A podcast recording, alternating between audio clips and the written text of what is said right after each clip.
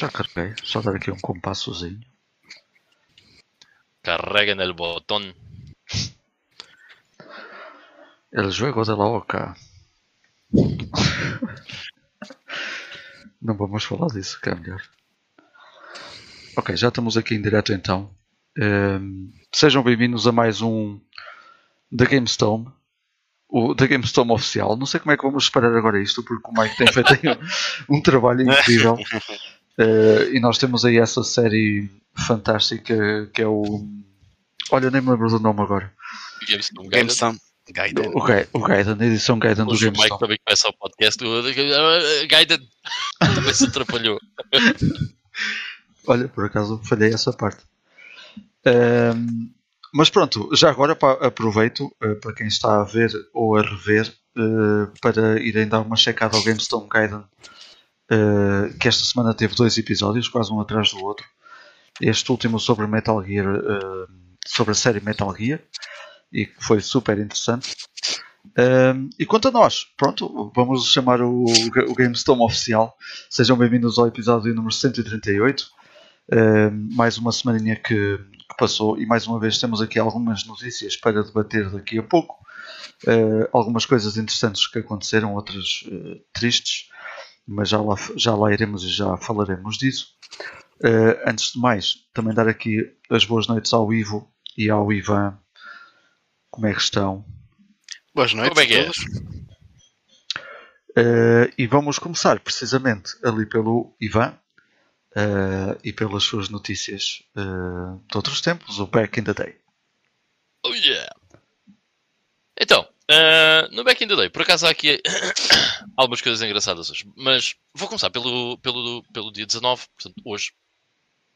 Ahm, e vamos começar pelo ano 2000, portanto, vamos começar um bocado tarde ahm, na, na história do ano 2000. Meu Deus, isto já.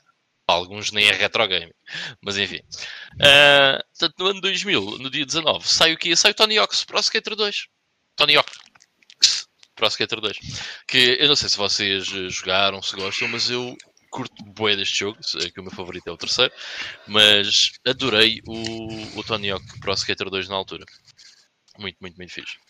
Que foi este que agora saiu, que, o- que, era, que foi o remake, é o 1 e o 2, não é? Um, um mais dois, exato. Sim. Mais dois, portanto este está incluído. Ok. Por isso é que eu não comprei, porque não tenho 3. Agora vão fazer o 3 mais 4. Oh, admira Depois- E depois é melhor ficarem-se por aí, não é? Exatamente. Ah, eu nunca joguei. Ah, não, mentira. Eu Joguei um Tony Hawk depois dos clássicos, ah, que foi o Project 8, já na altura da PlayStation 3, e. hum, não me cativou assim muito, para ser sincero. Chegaram a jogar aquele que tinha lá a gimmick da, da- do skate mesmo. a gimmick do skate. Aquela cena assim mais motion Ah, control. é- esse é o American uh, Waste? Ah! Não. Não, é o não sei o Ride. nome. Tony Hawk Rise. Qualquer coisa. Não. não. Eu por, acaso, eu por acaso tenho o skate da Xbox original, o Freestyler Board. E dá, e dá para jogar com os Tony Hawks que saíram nessa geração. Mas não é. pá, não achei assim grande piada quando eu experimentei, mas pronto. Pá, mais rápido ia jogar Metal Gear Solid 2 Subs- Substance, do, que, do, que, do que isso. Pá. Do que esses Tony Hawks. Yeah. Nem António nunca, por acaso é engraçado, nem nunca vi como é que aquilo funciona, mas ah, não deve ser bom, for sure. Ainda por cima não vendeu eh, nada, portanto provavelmente não, não é bom. Pois. Ahm, depois passamos para 2006. Já praticamente lá está. Não estamos aqui a falar de retro gaming. 2006 é Não. agora. Ahm, que a Capcom ah, lançou ah, outro- um dos grandes jogos da PlayStation 2 e um dos jogos mais únicos na plataforma, se bem que depois, ah, por ser da Capcom, também existe mais uma série de consolas, incluindo a Wii, PS3, PS4, e estou a falar do quê? Do Okami. Fixe. o Okami acabou por ser um dos grandes selling points da, da PlayStation 2. Se bem que já estamos a falar em 2006, não é um selling point para a PlayStation 2, mas é mais um daqueles títulos impressionantes e diferentes que existe na library da PlayStation 2, em que não vais encontrar nas outras consolas da, da mesma geração. Ah, e é um jogo que sempre que se fala em melhores jogos da PlayStation 2, é muitíssimo comum encontrar nas listas o, o Okami. Não foi o Okami que, que usou os motion controls na, na Wii? Que até era Sim. um jogo engraçado de jogar na Wii. É, eu tenho essa Yeah. versão e eu ainda não peguei nele precisamente por causa dos motion controls. Right. Entendo. Yeah. Ah, mas não é o pior, porque os motion controls no Okami até está-se bem, mas prefiro jogar na PS2. Pá, Eu, eu joguei a versão da, da Steam, que deve ter também saído num bundle. Que é o remake, salver. O Okami também HD. está no Steam. HD, remaster, cenas. HD remaster. X2 Turbo 2. Lá está, o, o Okami foi porta para bem de sítios, entretanto. É. Yeah. Há bem de versões do, do Okami. Há um, um jogo também para a DS que hum, não sei como é que se encaixa depois na história do Okami, que é o Okami eh, Den para Okami Den. DS. É. Ahm, depois vamos passar para. Epá, eu quis incluir isto aqui, isto é um bocado do underground, mas eu quis incluir porque é um bocado. hum, quis falar eh, sobre este jogo. Que em 2006, eh, ou seja, o mesmo ano, mesmo dia, a Atlus lançou um jogo para a Nintendo DS que se chama Contact. E este Contact eu ainda não joguei, mas é um dos jogos que eu tenho mais curiosidade de jogar na, na DS e que hei de o fazer mais cedo ou mais tarde porque tem um aspecto muito fixe e eu acho que é capaz de ser uh, um daqueles jogos que hoje em dia, um, ou melhor, que no futuro vai ser uma das grandes hidden gems ou Yeah. pérolas escondidas da, da Nintendo DS, porque o Contact, epá, primeiro tem uma, uh, aquilo é, pelo que eu percebi, é uma espécie de RPG. uh, e tem um ar muito uh, Earthboundish, muito madres. Eu acho que joguei. eh, Eu não sei se estou, se estou a pensar bem ou não, ou a lembrar-me bem ou não, mas acho que joguei isso. Aquilo começava com um doutor numa nave espacial ou assim qualquer coisa. Yeah, yeah, it does. Ok, Yeah. ok. Eu cheguei a Mas começar, acabaste? mas não, não, não joguei Não muito. acabaste? Não, Ok. não, não. Epá, parece-me bem interessante. Eh, eu eu lembro-me disso porque epá, experimentei o jogo na altura para ver eh, como é que era, mas depois de não progredir no jogo, foi quando o comprei. Eh, epá, mas parece-me um jogo mesmo muito interessante. Eh, que, que hei de o pegar e já agora eh, quis meter aqui para dizer também ao pessoal epá, se gostam da DS investiguem o Contact porque é capaz de ser eh, algo bastante interessante eh, para, para vocês se gostam de coisas tipo uh, JRPGs e se gostam da série Mother, parece ser algo que, que seria interessante para, para vocês. Visualmente parece. Yeah. Tem- Yeah. Tem muito bom aspecto. Tem. Alright, uh, depois uh, tive que meter aqui duas coisas do dia 20 de setembro, amanhã. Uh, e a, a mais interessante, e eu fiquei tipo, uau, ok, foi uh, em 1984, a Acorn Soft ok, lançou uh, um jogo de space trading que foi um dos primeiros a utilizar o 3D uh, de uma, de- como norma vá, de gráficos. E estou a falar do Elite. E o Elite eu quis meter aqui porque o Elite é, epá, é, é um dos grandes marcos de- dos videojogos do- dos anos 80, adorado por mil e uma pessoas. E aquilo que eu achei mais interessante é que foi lançado em 84 para o BBC Micro. I was like, what? Uh, a Acorn Software te- uh, fez também um, uh, um computador, ou seja, a Acorn tem também um computador um, que não lançou uh, o Acorn Soft, o jogo para ele, mas sim para este BBC uh, Micro.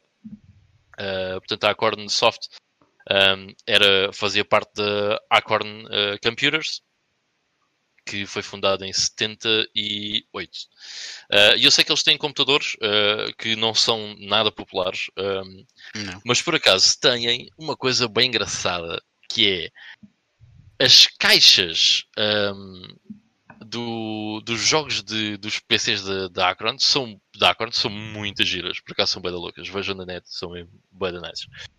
Um, ok, aparentemente o BBC Micro está diretamente ligado uh, à Acorn. Ah, ok, foi, foi feito pela Acorn uh, Computers, portanto está diretamente ligado, portanto it makes sense. Peço Aquilo acho que foi, foi financiado também pelo Estado britânico, salvo erro. Right, e é isso que eu Yeah. queria entrar, porque este BBC Micro era um computador que eu eh, até há relativamente pouco tempo eh, desconhecia. Ahm, quer dizer, é daquelas coisas que um gajo já ouviu falar, estás a ver, BBC Micro, mas não sabia nada sobre o computador. Ahm, e eu gosto de seguir um podcast, um podcast que se chama The Retro Hour, Um, está no Spotify para quem quiser ver. E eles têm sempre entrevistas com pessoal uh, pá, que fez alguma coisa interessante na indústria, uh, old developers. Uh, vocês, para terem uma noção, teve lá o John Romero, o Brenda Romero, uh, teve lá um monte de gente, por exemplo, pessoal ligado à Bullfrog, pessoal ligado, opa, sei lá, às coisas mais variadas que vocês podem imaginar, pessoal holandês que teve um, diretamente ligado ao lançamento do MSX na Europa, uh, pá, uma, uma quantidade de pessoas enorme. O podcast já tem 200 e tal episódios uh, e é muito interessante ouvir uh, todos aqueles episódios uh, trás para a frente. E muitas vezes o que é que calha na rifa? Calha falar sobre o BBC Micro. E porquê? Porque o BBC Micro é financiado pelo Estado britânico para ser um computador virado para o ensino. Ok? Portanto, quando nós aqui achamos que estamos na berra porque de repente não temos os magalhães na, na, nas escolas, no UK, eles andavam a fazer isso desde 1982, que é a data de lançamento do BBC Micro. Which is really, really cool. Uh, e a maior parte dos, dos developers uh, britânicos que nós conhecemos e que hoje em dia fazem jogos e que fizeram montes de jogos que todos nós jogamos, começaram, na verdade, por programar no BBC Micro, porque era aquilo que estava mais acessível uh, naquela altura. Uh, mas depois vocês pensam assim, epá, mas o BBC Micro acabou por não ser muito popular, ou não é uma coisa regardada hoje em dia com um grande cult following, ou uma coisa assim do género. Ou seja, é, é uma coisa que ficou de nicho daquelas pessoas que tiveram contacto, se calhar com aqueles anos do ensino britânico, mas fora disso, não é assim uma coisa uh, extraordinária, tal como é um ZX Spectrum. Um ZX Spectrum, desculpem lá. e, e, eu fui uh, aqui, por curiosidade, porque a história que nós sabemos é o ZX Spectrum era estupidamente barato. Nós já vamos falar do Sinclair, um, mas até me lembro numa entrevista de, ou, ou, foi uma quote ou uma coisa assim do género, de dizerem ao Bill Gates uh, a importância dele de meter um computador em cada, em cada casa e do Bill Gates dizer que sim, ele pode ter tido influência nisso, mas uh, o grande responsável uh, era o Clive Sinclair. Yeah. Porque o Clive Sinclair conseguiu meter computadores nas casas das pessoas por um preço que na altura se achava impensável. E foi. Uh, daí veio o grande sucesso, ok? De, dos claro. ZX80, ZX81 e do, do ZX Spectrum. ZX80, enfim. Do ZX. ZX80. ZX. 80 depois.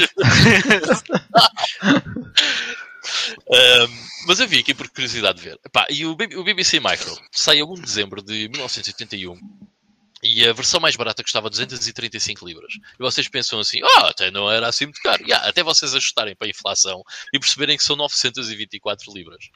Uh, portanto, se vocês querem saber em euros, metem mais ou menos 4, 15% em cima disso. Portanto, it's a lot of money. Um, para coisas em, muito em, limitadas. Em contrapartida, se comprasse um IBM PC, custava pai 5 vezes mais, não é? Claro, claro, exatamente. Portanto, eh, IBM, aliás, IBM PC ainda nem existia. sim, sim, sim, sim. Mas sim, eh, muitíssimo mais caro. Aliás, os IBM PCs, mesmo em 90, de 90 a 94, 95, eram bem mais caros do que isso, uh, no geral. Uh, e eu depois fui ver aqui também por curiosidade o preço de lançamento do Commodore 64 um, quando foi lançado em agosto de 1982, portanto estamos a falar de sete meses depois, no UK, e tinha o preço de 399 libras, ou seja, 1669 libras, ajustado à inflação, o que é imenso. uh, e depois, o ZX80 era 393 libras, ok? O que era, era menos de metade do preço do, do BBC Micro. E os X80, atenção, saem em janeiro de 1980. O BBC Micro sai em dezembro de 81. Portanto, praticamente, quase dois anos depois, ok?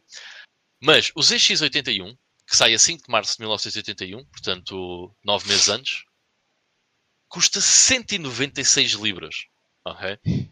Estupidamente mais barato. Estamos a falar de um quinto do preço, ok? É incrível o preço do, de, do- deste computador. Ah, o ZX Spectrum sai com um preço de 175 euros, a primeira versão de 48K, ah, o que também é bastante mais barato, embora não tão mais barato, mas também ah, bastante mais barato do que outros microcomputadores.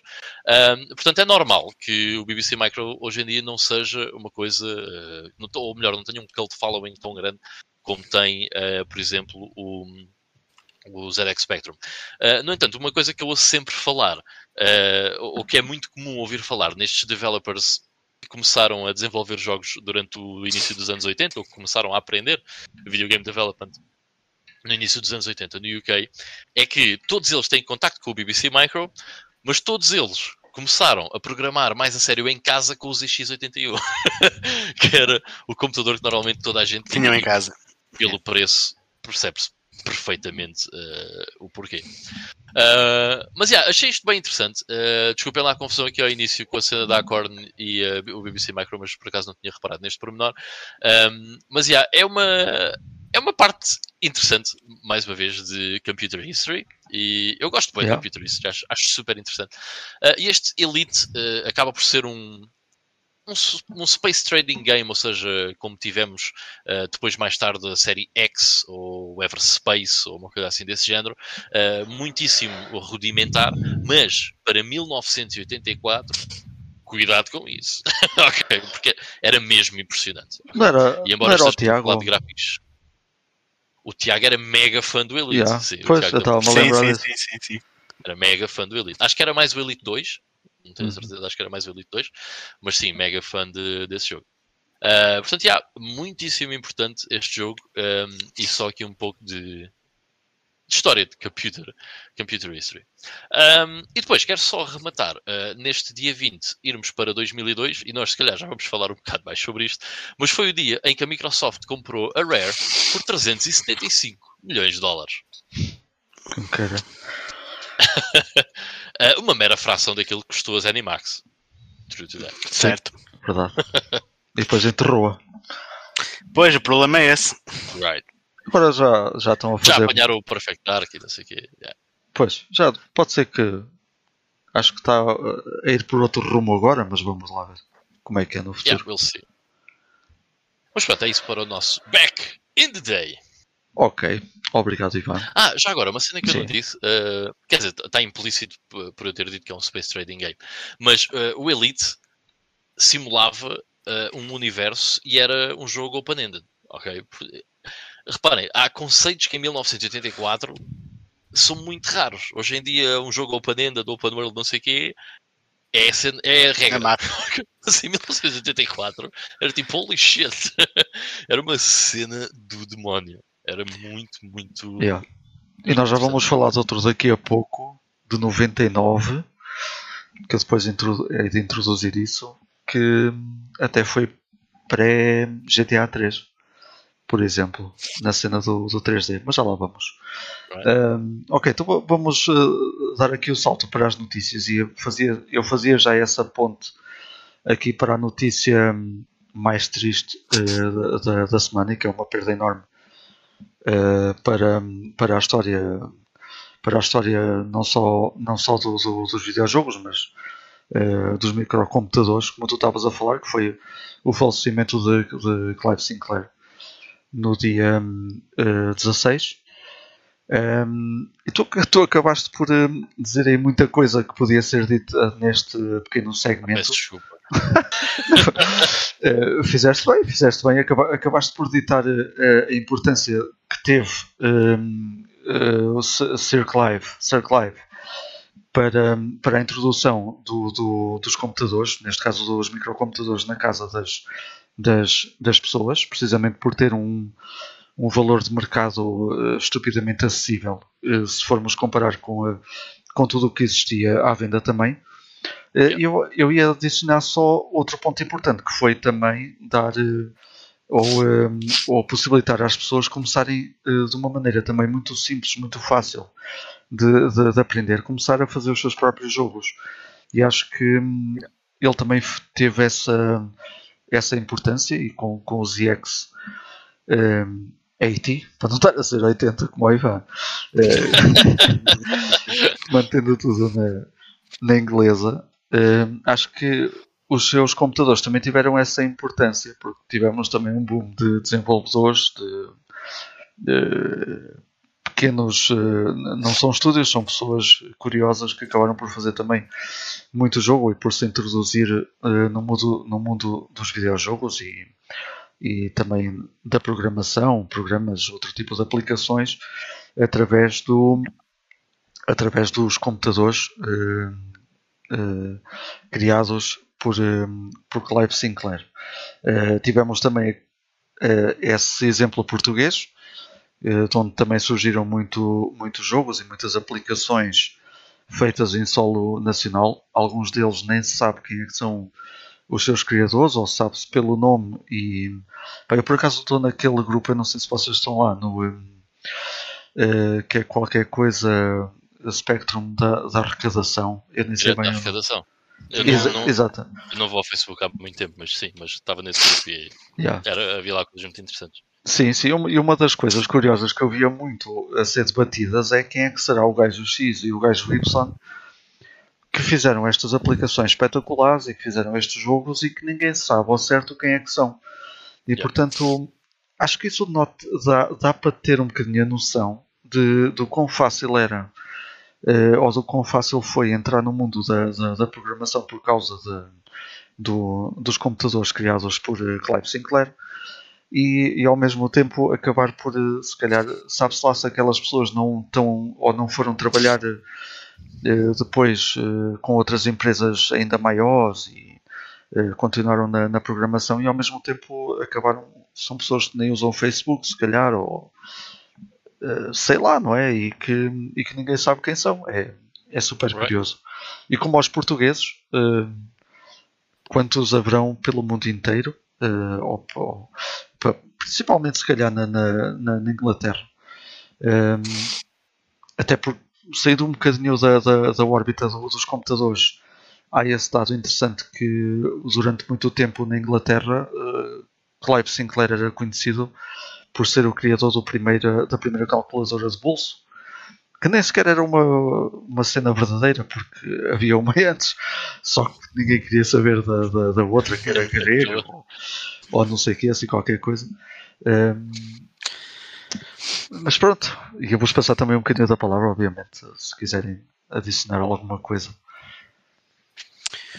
Não, eu acho, eu acho que, que o legado do Clive Sinclair foi, foi muito importante precisamente por causa disso, porque é verdade que, que os sistemas dele, uh, pelo facto de serem muito mais baratos do que a concorrência na altura, permitiu que massificasse uh, eh, a presença dos computadores em casas e que muitas pessoas não só começassem a ter acesso aos videojogos como nós conhecemos hoje em dia, mas também ao gosto da programação, porque tinhas, tinhas lá um editor básico que, que te permitia fazer coisas engraçadas. Um, e é, acho que é muito interessante. Eu, eu pessoalmente eu não, não vivi na, nessa era, um, mas, mas gostava de certa forma de ter, de ter vivido, porque acho que eu, eu, pessoalmente acho que me ia safar muito bem lá, porque de certeza que também ia ficar agarrado ao teclado yeah, e, e, querer, e querer programar cenas. E eu, eu há pouco tempo. Spectrum, tinha sido o gajo, eu tinha sido a programar o Paradise Café. no mínimo. Olha, esse, é um, esse é, um, é um, dos exemplos que ainda não se sabe ao certo quem é o criador. Bom, quem é o criador? Sim, sim, sim, sim. Só pode ter morrido. Para ainda, para ainda não ter aparecido. Ou então, ou então é alguém, alguém de um cargo muito importante e não pode ter no currículo dizer que fez o Paradise Café? Também é bem visto. não, mas a cena é essa, portanto, epá, acho, que é, acho que foi um legado super importante, principalmente na, na década de 80, para, para introduzir uh, videojogos, os computadores no geral, na, em todo tipo de casas. Portanto, acho que foi é, super importante, sim. Uma coisa brutal é quando vocês pensam no, nos, nos, no ZX Spectrum mais no, no 48K, né? que é o mais, mais conhecido, uh, ou o Timex 2048, que é Aliás, Timex, também, nós cá em Portugal tivemos pois. uma presença muito grande também por causa das, das IMAX, né? Yeah. Eu por acaso gosto muito do, do Timex 2048 e sempre que vou jogar, vou jogar Spe- Spectrum, acabo por ser no Timex 2048 por causa do teclado, porque o teclado do Timex É melhor. 2048 é muito melhor do que o teclado do, do 48K. Um, e uma coisa que, que é sempre muito interessante é que há poucos computadores com uns gráficos tão próprios como o ZX Spectrum. Estás a ver? Ou seja, tu quando olhas para um Amiga, tu podes dizer assim, ah, isto é do DOS. Não, é do Amiga. Mas é fácil de confundires os dois, estás a ver? Agora, quando tu vês um jogo de ZX Spectrum, é de Spectrum. É, tu sabes imediatamente que é de Spectrum. And why? Tem aquelas as cores primárias shit. e pouco mais. Não, com toda, com toda a seriedade. It doesn't look like shit. É, é, é tipo aquilo que a que tecnologia conseguia fazer. E isto é muito importante para dizer que, ao facto de ser tão barato um, e ter permitido a tantas pessoas terem acesso a, a- a um computador, não é? E a programar e a experimentar eh, videojogos e essas coisas todas uh, durante os anos, 90, ou durante os anos 80 e aqui em Portugal. um, o que, pá, eh, não creio estar enganado, ainda no outro dia estávamos no WhatsApp a falar disto e eu estava a perguntar ao Ivan Barroso, que é, aqui em Portugal, durante os anos 80, era Spectrum, man. ok? Yeah. Poucas Yeah. pessoas tinham outra plataforma sem ser o Spectrum. Porque lá está, Master System, Mega Drive, só aparece no início dos anos 90, portanto, durante os anos 80 é Spectrum. Nós tivemos a, a Videopack G7000 cá a entrar em 70, 78 ou 79, não se sabe muito bem. Mas os anos 80 é Spectrum. Um, e é importantíssimo que, embora não, o Spectrum não tivesse aqueles gráficos espetaculares, não é? Porque vocês reparem uma coisa, vocês veem um jogo de 89 do Spectrum e dizem, "Fosse, mas em 89 já tinha sido o Revenge of Shinobi. Estás a perceber? E são coisas, pá, nem tem nada a ver, é do dia para a noite. Mas o, o facto disso ter permitido tanta gente entrar no mundo dos computadores e no mundo dos videojogos, acho que foi de uma importância Uhum. pá, brutal, não, não se consegue estimar.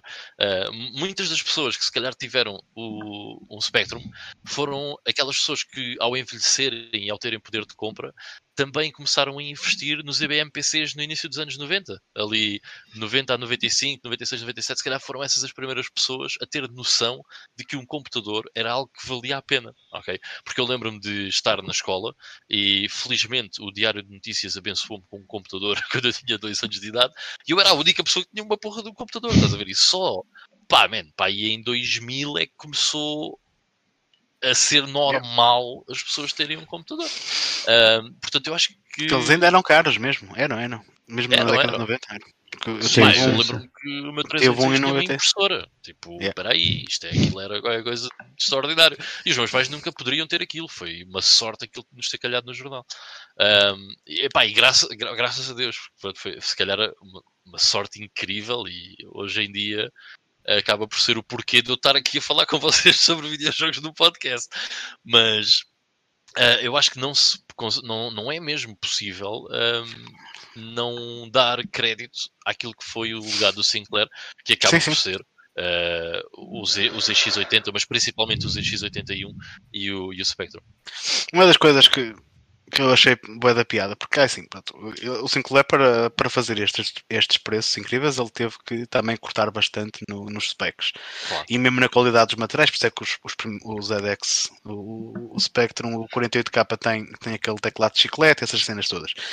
Mas não sei se tu reparaste, eh, eu cheguei a ver algumas publicidades antigas do- dos primeiros ZD, o Z, ZX80, caguei na versão inglesa, não me apetece estar a dizer agora, traduzir. Eh, mas eu lembro-me que tinhas tipo dois preços. Yeah. Se, se eu comprasses montado era X, Yeah. ou eles mandavam-te o computador às peças e tu montavas-lo tu, estás a ver? Mandavam-te Yeah. o kit e ficava-te mais barato. Era, Oh fuck, era a nossa vida is that. O kit era 50 e o computador montado era 70. Yeah. Nem sequer, pá, são 20 libras, estás a ver?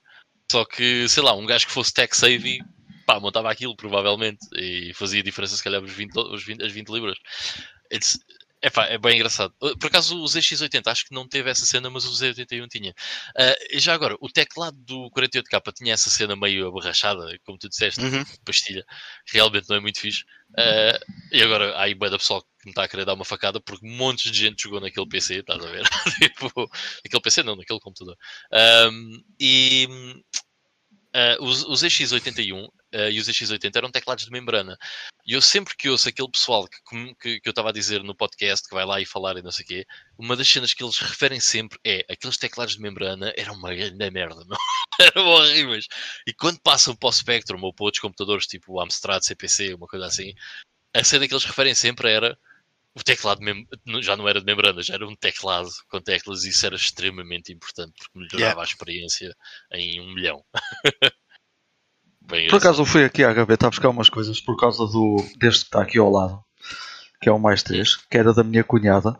Uhum. E a minha cunhada é uma daquelas pessoas muito organizadinha, então guardou tudo uh, uh, dessa altura. E aquilo vinha com uh, este mais 3, vinha com esta é pá, eu tenho isto ao contrário, esqueço-me sempre, mas isto diz Amstrad Compilation não, tá, Disc. Está certo, tá, eu estou ah. a ler certo aqui, pelo menos. Aí estás, ok. Olha, não está então, não tá espelhado. A minha parece-me espelhado aqui, é estranho, hum. mas pronto.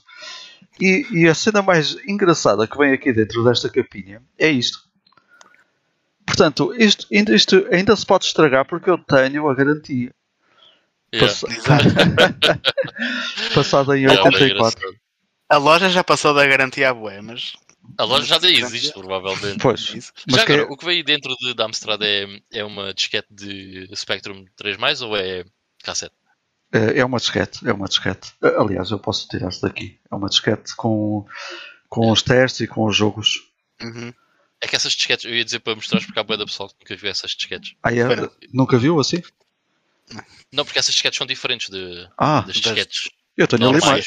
Eu tenho ali mais, mas acho que é tudo cópia que era o que a, malta fazia. E ela disse, ela disse-me que no pack que comprou, além do manual do utilizador, que é uma coisa muito é, fininha, vinha também com este livro ainda grandalhão sobre uh, onde ensinar a programar, a fazer uh, cenas. Uh, yeah, yeah, yeah, Eu não percebo nada disto, ok, mas é, acho que acho que era por aqui também que a, mal, que a malta ia aprendendo, sim. Ia aprendendo muito. Não é tão brutais. E nas revistas, as revistas traziam cenas para o pessoal um, fazer código, para o pessoal experimentar. Era muito interessante. Por exemplo, o BBC Micro um, era da BBC, né? E então acho que era a BBC 2 que tinha um programa à noite uh, que falava sobre programação no BBC Micro uh, de uma forma mais virada para a educação. Uh, mas é engraçado, havia um programa só para, só para isso. Muito fixe. Pois, disquetes tenho aqui ainda umas, umas quantas, mas é tudo cópia. A única cena original que deve, devia ser tipo um pack-in é, uhum. é este Plus 3, pack, pack 3. Boa. Deve ser umas coisitas, uns joguitos também. Não, eu nunca pus isto a trabalhar, é uma vergonha. Mas ele vinha com, um, com a fonte de alimentação estragada. Uh, ainda não encontrei nenhuma. Pois. Eu não sei se uh, conhecem a, a, fonte de alimentação disto, mas yeah, é, boeda, boeda pesada. Uh, e alguém disser que a fonte de alimentação da Xbox 360 é grande, mostra-nos o Spectrum.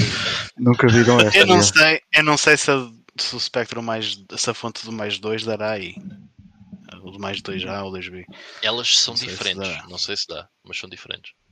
Mas eu tenho Acho... mesmo que arranjar uma. Tenho, tenho muita curiosidade em pôr isto tudo a trabalhar e nunca e nunca o fiz, estupidamente. Um, mas pronto, é isso. Era só para mostrar também que mesmo os packs que eram vendidos, e segundo ela isto vinha tudo uh, junto, já puxava um bocadinho ali para a programação e para aprender a funcionar com tudo o que, o que era possível fazer. Uh, yeah. Mas pronto, em relação a esta notícia, uh, não sei se querem adicionar mais alguma coisa ou estará tudo. Uh, epá, um... Não, nem por isso, mas uh, pronto, realmente uh, é uma perda. Uh, às vezes, às vezes gosto de pensar naquela. quer dizer, eu gosto de pensar nisso, mas aquela música de Marilyn Manson que, que, que o gajo diz: a morte de um milhão é uma estatística, a morte de um gajo é uma tragédia, estás a ver? E no fundo, it is what it is. Mas yeah. a verdade é que há pessoas que são importantes para o nosso dia a dia e o Clive Sinclair acho que acabou por ser uma dessas pessoas que é muito importante e importante o suficiente para ser referida como uma perda, pronto, uh, uma perda para, para o mundo. Tal como foi o Steve Jobs e tal como há de ser o Bill Gates uh, um dia. Principalmente no mundo da computação, né? É sim, sim, claro, claro. Ah, pois é, como dizes, é, estas coisas acontecem. Obviamente que o trabalho de uma pessoa vai ser lembrado durante toda a vida dela, e foi lembrado durante toda a vida dela. Falou-se uh, sobre isso montes de vezes. Uh, eu ia deixar só aí a dica também, já agora. De certeza que toda a gente já conhece, mas temos o Museu de, do ZX Spectrum em Portugal, um, que é super interessante e, e também passou. Pá, achei, achei uma boa atitude ter eh, passado na televisão um, Yeah. porque houve países certamente que não deram importância nenhuma, o nosso tinha que dar eh, por- porque o Spectrum foi eh, estupidamente importante e estupidamente popular eh, no nosso país, portanto é normal e, e o museu acabou por passar lá também. era tudo. Tipo, Yeah. o Tuga ia comprar o quê? Um Commodore 64? Tuga não tinha guito, man. Sim, Foi e, era- extremamente importante. e foi, foi aquela, aquela altura onde tu podias ir à loja e em vez de comprares um jogo original pedias uma cópia e pagavas uma Yeah. fração do dinheiro, espetacular. Isso, só isso. Mas pronto, vamos então avançar. Eu antes de ir, hum, eh, como já viram no título, vamos também falar da THQ Nordic, que fez um, um- uma cena do décimo aniversário deles. Eh, um, show, um showcasezinho pequenino também, meia horita, eh, mas que foi muito fixe. Mas eu queria deixar isso para o fim. Eh, e, a, e a introduzir aqui, antes disso, duas notícias. A primeira, cenas de gaming à venda no IKEA a partir de outubro, a nível global. Pá, é uma, uma notícia que eu meti aqui por ser curiosa. Eh, depois, entretanto, fui aprofundar e. eh, Ivan, tu ias a falar, mas eu já te passo a bola. Só- Não, não, por acaso não ia, por acaso não ia. Ai, ai, Quer não. dizer, ia só meter a mão na testa. Ah, ok, ok. Só, con- só concluir que só concluir, só adicionar à notícia que isto foi eh, teve uma fase de teste eh, no Japão, ou uma espécie de fase de teste no Japão, em que o IKEA assinou um contrato qualquer com a, com a, com a Asus para vender eh, acessórios gaming e cenas gaming eh, na- na- nas suas lojas. Eh, e aparentemente aquilo ocorreu bem. E a partir de outubro eh, saiu a notícia também ontem, acho eu, ehm, que, que vai estar à venda a nível, a nível global. Portanto, é muito provável que vá chegar a Portugal a partir de outubro também. Ehm, e aquilo vai ter, ainda não há um catálogo completo, mas vai ter, eu li que vai ter cadeiras que vão começar nos 60, isto em dólares, e começar nos 69 dólares até aos 300 e tal. Portanto, vai ter provavelmente uma gama eh, desde o mais barato, rudimentar, até aquelas cenas, como estávamos a falar em off, cheias de LEDs e etc. As cadeiras tuning. As cadeiras tuning, exatamente. Ehm, assim como vão ter também, ehm, vão ter também eh, secretárias, eh, cenas de LED para pôr em cima da secretária. E Yeah! aparentemente LEDs. tem que ser. Aparentemente a cena, a cena mais eh, estranha, que eles acharam mais estranha e ao mesmo tempo mais fixe, é uma mão em madeira eh, que se põe em cima da secretária, que custou no Japão eh, algo tipo 25 dólares, para nós colocarmos os, os gamepads e não sei o quê. Um bocado como aquela cena que já existe do Sonic e. Right, mas a minha pergunta é: Yeah. eu tenho, do- eu tenho os dois comandos da PS4 e da Xbox Series X ali em cima da mesa. What's, what's the big fucking deal? Porquê, é que- porquê é que eu preciso de uma mão ou de um Sonic nos comandos? Não sei também. Really? É, está dinheiro à toa, man. As pessoas hoje em dia gastam dinheiro Eu não sei, mas sei que vai vender. toa. Yes! Pá, a nível de secretárias até pode ser interessante porque há. Eu já vi secretárias muito fixes e que fazem sentido ter algum. Tipo, secretárias têm uma outra mini secretária por cima para pôr o ecrã e não sei o quê, que faz sentido Uhum. a nível de arrumação. Não, não é por ser sim. bonito ou não sei o quê, mas a nível de arrumação faz sentido. E Há uma acho cena que eu estava aqui a ver que eles, que eles vão pôr, que Uhum. sinceramente até me interessa bastante, que é parece um placar ahm, para tu pôres na parede atrás de- de- da tua mesa secretária ou whatever, em que tu podes pôr prateleiras daquelas que podes depois movê-las. Ah, ou Uhum. seja, aquilo é, é um- é tipo um placar onde estás a ver aquelas coisas das lojas onde metes lá os ganchos, depois metes as, Yeah. prateleiras em cima dos ganchos, uma coisa desse género, parece-me. Um, isso por acaso é bastante útil uh, e dependendo do preço eu até poderia estar interessado nisso. Um, porque espaço para arrumar de uma maneira tão simples em que eu não tenho que ter aqui uma parafernália enorme ou móveis ou não sei o que, de uma coisa mesmo muito simples, por acaso até é bastante interessante. I'll, I'll give him that. Pois, a E, repara, eu não tenho propriamente nada contra cenas gaming do IKEA. Eu acho per- perfeitamente normal isso estar a acontecer. Ah, a minha cena Claro. é, pá, montes de vezes ahm, as, pessoas- as pessoas gastam dinheiro à toa, man. Acho que, acho que às vezes é Tipo, imagina, tens um tapete de rato, custa 25 euros. Tens um tapete de rato com LEDs, custa 40. Para que é que tu queres os LEDs no, no tapete de rato, man? It's, É. it's fucking useless, ok? Por exemplo, uma mesa com arrumação para cabos, uh, para Super cable útil. management, bem útil, tranquilo. Uma mesa com LEDs, estúpido, estás a ver? Não faz sentido. Uh, portanto, é pá, yeah, I don't know. It's weird. Mas não tenho nada contra e certamente pode haver aqui alguma coisa que até uh, faça jeito a um gajo, por exemplo. Daquilo que eu encontrei, eu não encontrei aqui eh, nada disso, mas uma coisa que eu pensei há bocado quando estávamos a falar isso em off, que tu estavas a dizer isso, foi: man, será que eles vão finalmente ter estantes para arrumar mídia, em que tem, ou seja, a profundidade ideal, que vão de ser 20 e poucos centímetros, ok?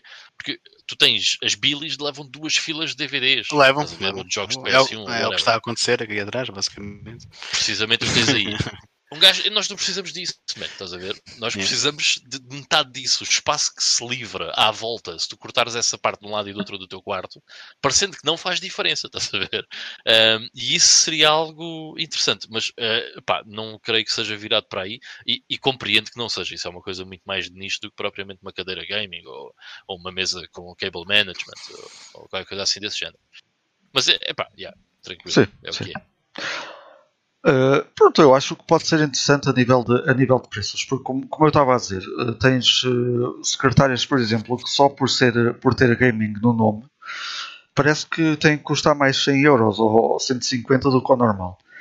E acho que o IKEA faz uma cena muito fixe por aí, que é dar um preço ótimo às cenas, obviamente também não...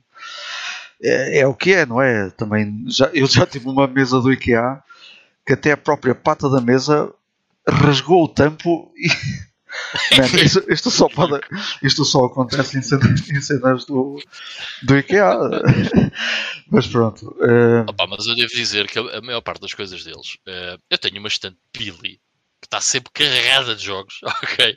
Eh, é onde está, por exemplo, ela neste momento tem PS2 de cima a baixo, né? E pá, aquela Billy tem, não sei, mano, uns 8 anos, se calhar. Eu também tenho, eu, te- eu tenho uma. Não, não é Billy, são aquela do- dos cubos. na- há cerca de 9, Essas 10 ainda anos foi. Sim, sim. Há cerca de 9, 10 anos isso foi bem popular. Eu comprei uma e já é a terceira casa onde está. E esta, desta já não sai. A não ser que eu comecei a euro milhões ou assim. Mas eh, pá, ainda está ali boa, assim. Tem, tem coisas também com qualidade, obviamente.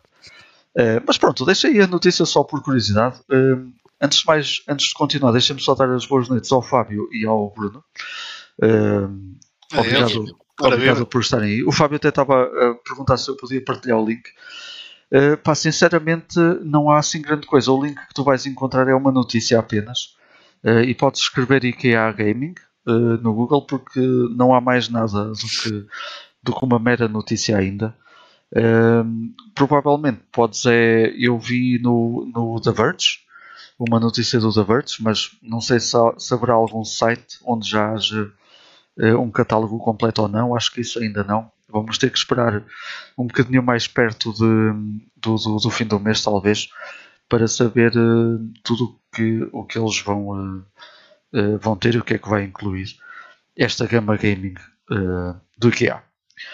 Mas lá está, eu acho que pode ser, eh, só para rematar, acho que pode ser uma cena fixe. Eh, Eu estou aqui a ver a tal cena de pôr na parede. Pá, e digo já, se isto for barato, eu vou comprar, porque isto dá-me jeito pá, para meter, por exemplo, a mesa está sempre cheia de fios. Ou seja, pá, meter os fones pendurados, o microfone pendurado, ahm, o rato Yeah. até, estás a perceber? Ou seja, isso até dá, dá jeito. Pá. Sim, sim, isso é Certamente que há coisas aqui que vão dar jeito a muita gente. Há aqui Isso é uma mesa, por exemplo, que eu estou a ver que tem cup holders, tem ahm, uma, uma ficha do USB, Hey! Se for Nice. barato, that's useful, yeah? Se for barato e não tiver LEDs, sold. Já os deles. A cena é que os, o que os LEDs ias montá-los, portanto era só uma questão de não os Ah, montar. pois, era só meter. Preço sim, dele, preço dele. verdade. Agora, isto sendo IKEA, se calhar ainda bem é com a, com a porta USB tens que fazer a tua ligação dos fiozinhos. Não, estou a brincar. Isso era muito estúpido. Eh, ok, avançando em frente, vou, isto foi uma cena que o, o Ivan eh, me lembrou antes de iniciarmos o podcast, que são os rumores da Microsoft. Eh, porque o Ivan tinha-me dito que havia um rumor muito forte eh, sobre uma nova compra ou uma nova junção da Microsoft de mais uma, uma, uma empresa, que seria algo grande. Eh, não sei, Ivan, se queres, eh, se queres aprofundar eh, esta Ah, notícia. Epá, é assim, a própria notícia em si acaba por não ser bem uma notícia, né? porque acaba por ser só um rumor. Um rumor. Ahm, no entanto, o porquê de eu até ter referido isto antes de começarmos o podcast é porque normalmente os rumores, ok, vêm de contas do estilo ah, Xbox 482 Square Crack, né? Ou seja, cenas assim meio duvidosas. Mas este rumor ahm, até foi partilhado por algumas pessoas pá, que, eu, que eu conheço e que sigo e que, principalmente uma delas, que é o ACG, Alpha Centaur Gaming, no YouTube. É um youtuber bastante conhecido que faz provavelmente as melhores reviews que vocês vão encontrar no YouTube. Ahm, pá, e ele é daqueles gajos não papa grupos, estás a ver? Ah, e se ele está a dizer aquilo é porque certamente há alguma coisa a acontecer, estás a ver? Ele pode não saber bem o que é que é, mas ele deve saber que há alguma coisa a acontecer.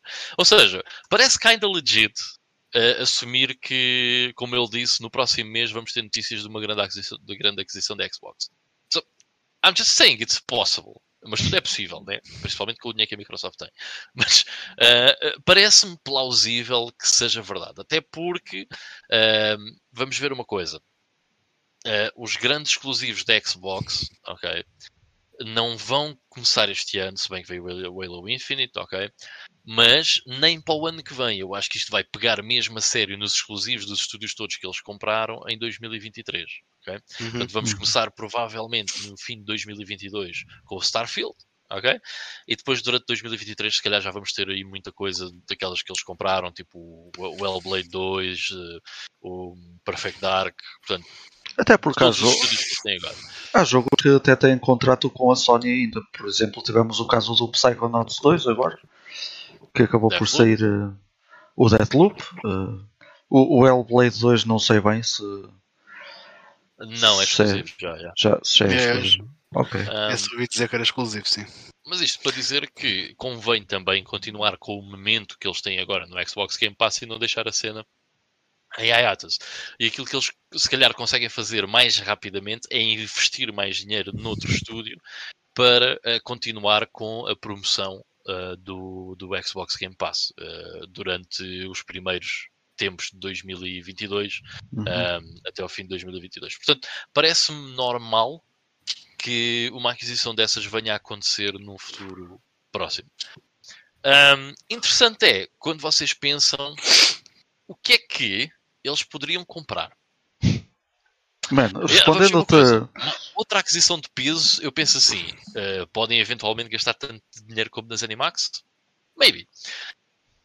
Ou seja, uh, man, uh, metermos em contexto, ok? As, as Animax, a Bethesda, fazia conferências na E3, ok? Exato. Estamos a falar da Devolver Digital, ok? Que já por si é grande, mas é um patamar completamente diferente, ok? Portanto, o que é que eles poderiam eventualmente comprar? Mano, Um eu- estúdio japonês. Right, há um rumor que é Square Enix. Sim, exato. Era isso que eu ia dizer. Eu, eu por Yeah. acaso vi um gajo num, num grupo da internacional da Xbox. O, o gajo da, da, da- deve-se ter chateado em fazer eh, em estar todos os dias a fazer assunções e fez eh, umas 30 montagens daquela como apareceu o Microsoft X Bethesda e depois aparecem os coisinhos. Então aquele post tem lá umas 30 montagens é, eh, Microsoft X eh, Square Enix, eh, Microsoft X eh, Sega, porque a Sega também estava. Apareceu até a THQ Nordic também. Eu, eu até ia para alguma coisa tipo essas, porquê? Porque são empresas que têm muitos estúdios eh, mais pequenos. Como, eh, por exemplo, a Devolver Di- Digital também, porque tem, eh, tem muitos estúdios a trabalhar para eles. Eh, a Square Enix também. A Sega igual. Acho que seria. a ma- SEGA era uma grande cena, Era. alright? Era uma grande. Acho... Deixa eu assim, dizer uma coisa. Se a Microsoft comprar a SEGA, eu- eu- se a Microsoft comprar a SEGA, eu vou de, de Xbox. Está resolvido. Mas não é, muita gente. não é por aí. muita gente. Uh, mas eu, eu sinceramente espero que não aconteça, man. espero que a SEGA continue a existir como SEGA. Pá, gostava bastante. Uh, mas a verdade é que também, uh, pronto, as contas da SEGA também não devem estar por aí além de espetaculares, não é? Sim, estava. Ah, A estava cena é que a. SEGA pertence ao grupo da Semi e aquelas cenas do Pachinko também dá muito dinheiro. Portanto, eu não sei. Sim, Agora, se eles comprarem só a parte dos jogos, yeah, se calhar é tranquilo. boy, aí é que a Microsoft entrava no Japão com Pachinko Machines. Imagina os jogos todos de Pachinko que eles depois metiam na Series X. Jesus. Phonics. Um, mas há uma ideia mais engraçada uh, que é: eu não sei até que ponto é que a Microsoft quer assim investir tanto no Japão. É um bocado complicado, certo? Uh, mas sim, ser a Sega era, era incrível. Também há rumores que poderia ser eventualmente a Capcom. Um, seria também bastante interessante. Já agora, deixa só dizer aqui boa noite ao Kadash, que entretanto chegou aí o Kadash. Como é E o João- e o João Dias. João, bem-vindo. Boa noite. Um, há aí rumores, também poderia eventualmente ser a Capcom, mas a Capcom, eh, isto- aliás, este rumor já era antigo eh, e aparentemente não era meio um rumor, havia negociações e a Microsoft esteve bastante perto de comprar a Capcom eh, aqui há uns tempos antes de a Capcom voltar a ganhar vigor, principalmente com, com o, o subir da qualidade dos últimos Resident Evils Uhum. e muitas outras coisas que a Capcom tem feito que por acaso uh, tem sido impecável nos últimos tempos. Um, mas há dois estúdios bastante interessantes de vocês pensarem. Uh, temos que pensar que o o Xbox Game Pass é um serviço, right? O que é que funciona bastante bem no Game Pass? Live Services, right?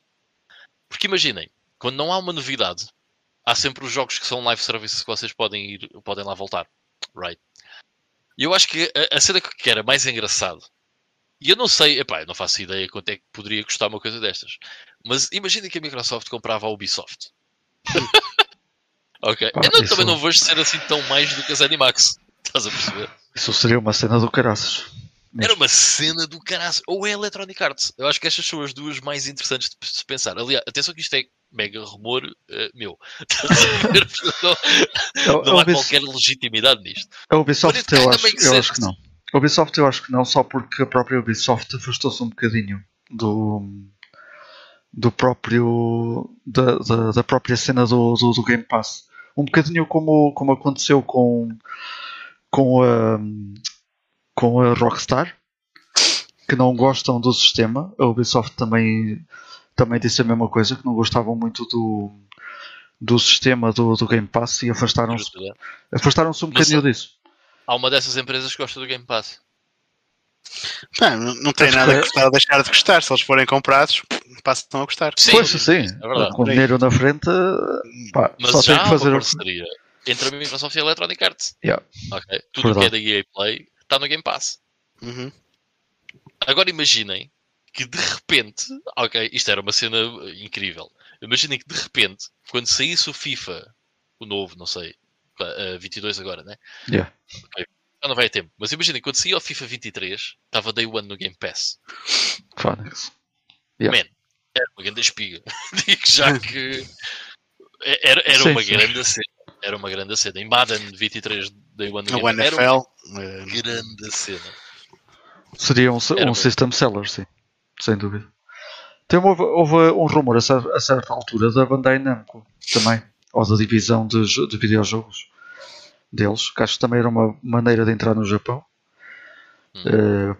Ah, cena é que causa. não sei até que ponto é que eles querem ir entrar assim no Japão, estás a ver? Pois, não sei. Se fosse a SEGA ou a, a Square Enix, dava, dava, dava para os dois lados. Tanto dava para o Ocidente como para o Oriente. A SEGA Sim. até dava mais para o, para o Oriente do que. Ou, ou melhor, não é dava mais para o Oriente, mas se calhar é mais propício dar para o Oriente do que- que a Square Enix, eh, provavelmente. Sim, sim, sim. Ahm, e ficava logo mas, ali já, um catálogo histórico do caraças. Se pensarmos Ah, no sim. que eles já fizeram. E a Square Enix tem muita coisa no Game Pass também, portanto. Sim, sim. Também, man, a, Sega, a cena é que a SEGA também. A Sega, os Yakuza estão todos no Game Pass. Yeah. A SEGA sempre foi a favor disso. É, essa, Foi. é a cena, pá, é, uma, é um bocado estranho. Há, há empresas que. Empresas grandes que fazem AAA que dizem que aquilo é fantástico porque depois vendem DLCs, vendem jogos quando o, o contrato acaba e é o- tens o lado totalmente inverso de empresas que dizem, companhias que dizem que aquilo que não funciona, como a Rockstar, que já veio várias vezes dizer que que não funcionaria, mas a Rockstar acho que está um bocado greedy neste momento e estão a pagar por isso também. Eh, vimos isso há pouco tempo com aquele mais um anúncio do, do GTA V, como se fosse algo novo. Eh, Yeah. pá, se calhar estão a ser um bocado greedy demais, não sei. Que Veremos quando o jogo sair para as lojas e vamos Não ver se aquilo vende ou não. Yeah, Pois. sim. Vai É vender, vai vender. É impossível não vender. Não sei como é que é. Pá, não percebo, mas, mas vai vender de certeza absoluta. Eu por acaso vinha. Ah, fala, fa- não, não, fala, fala, fala. Conclui. Ia só dizer que é só mesmo dizer que tipo, é uma cena bem interessante e é, é engraçado especular sobre, sobre o que é que poderá eventualmente acontecer. It's just fun. Imagina, uma empresa que tem dinheiro ilimitado, tu podes especular, não é ilimitado, mas basicamente é. Muito. é, é, é- yeah. Sim, sim. Uh, é muito engraçado especulares, porque hum, é claro que eles nunca vão comprar a Sony, né? não estamos a falar de uma coisa dessas, mas a maior parte das empresas uh, third party, eles podem eventualmente comprar. Mesmo. tu repara, nós estamos aqui a discutir o Ubisoft Electronic Arts. Eu não faço a mínima ideia quanto é que gostava de comprar a Electronic Arts, mas eu duvido que seja muito mais do que a ZeniMax, não é? Ou seja, epá, é sim, interessante. sim. É interessante. É interessante. Eu acho que só, imagina, só, o valor só poderia ser algo dispar por causa das licenças do futebol, dos jogos de futebol, tipo os FIFAs, os Maddens, não sei o quê. Isso deve ter um valor que nós não, não temos bem noção, ok? Ahm, mas ainda assim, eh, é possível para a Microsoft. É possível. Se eles querem fazer ou não, ou não, mas é Sim. possível. Eu, eu acho que, eh, aliás, concordo contigo quando, quando disseste há pouco que não ia ficar por aqui, não vai. Porque pá, ainda esta semana saíram dois jogos Day One no, no, no Game Pass. Eles, eles estão sempre a fazer isso. Eh, um deles é, o- é o I'm, I'm Fish, acho que é assim que se chama, que é um jogo bem engraçado. E hum, se eles tiverem os próprios estudos, obviamente que vai sair mais barato fazer esse tipo de contrato e ter eh, e serem eles próprios a ter jogos Day One no catálogo é muito melhor do que estar a pagar alguém para ter jogos Day One no seu, no seu próprio catálogo. Por isso acho que não se vai ficar por aqui. E, eu espero que seja verdade, obviamente, pelo, pelo meu amor à consola e à marca. Eh, atenção, não sou nenhum fanboy, eh, cuidado, mas eh, Eu é mais queria saber o que é que eu vou poder jogar daqui a uns meses for Pois, free. lá está, lá está. Pá, é que agora, por, por exemplo, o Deadloop eh, é exclusivo ao PS5, mas mesmo que eu tivesse uma PS5, custa um bocadinho comprar o jogo sabendo que ele vai sair eh, quando acabar a exclusividade, ele vai, vai sair no Game Pass. Isso já foi confirmado, portanto, até Yeah, custa, custa um bocadinho nós estarmos a dar dinheiro por um jogo agora que, Pois é. que vai estar no catálogo. Portanto, é. pá, é- é- 80 euros. ah, isso É, não sabia, mas Phonics ainda custa um Acho que é, bocado. então, é exclusivo. Se é exclusivo é 80 euros, né? Acho eu, peraí, deixa eu ver. Não, não, acho que 80 euros eram os exclusivos deles. Ah, ok. Os- eu duvido muito que a Microsoft fosse pôr. Se calhar é pôs. 70, é. É 70. pronto. É 70. A Microsoft não ia dar um price tag. Aliás, a Microsoft ia, iam-lhe cair em cima se dessem esse price, price tag agora. Portanto, por uma questão estratégica, acho que acho que fizeram bem em, em deixar o 70. Ainda. É, it makes sense. Hum, depois eu fui, eu tinha-te dito em off que havia Já uma agora, conta no Twitter. só perguntar. Sim, sim. Desculpa lá, deixa-me só perguntar. Já agora, o pessoal que está aí a assistir, quem é que vocês votavam para ser o estúdio que a Microsoft vai comprar? Já eu tenho curiosidade. Vou ver o que é que o pessoal diz. O cadastro vai dizer que era a Nintendo. Essa é a única que eu acho que é absolutamente impossível. É a Yeah. Nintendo. Até porque a Nintendo dizia logo, "Ah, Filthy Jeans. E se agora a Microsoft comprasse a Sony?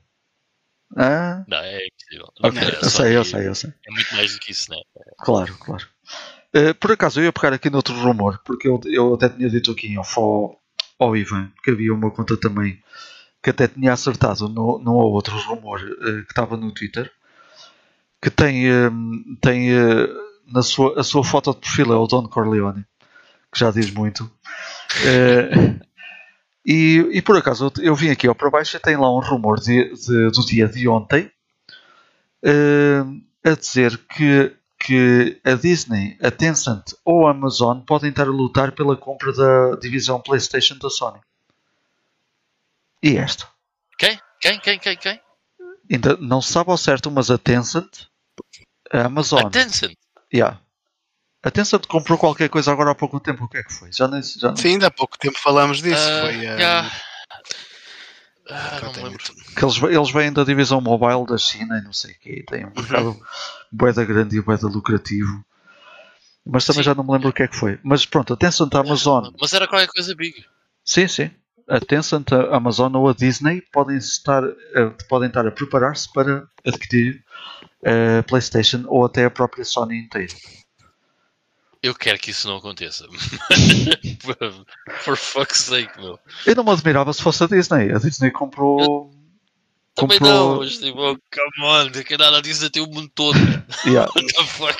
A Disney fez compras bem estúpidas ultimamente. Foi a.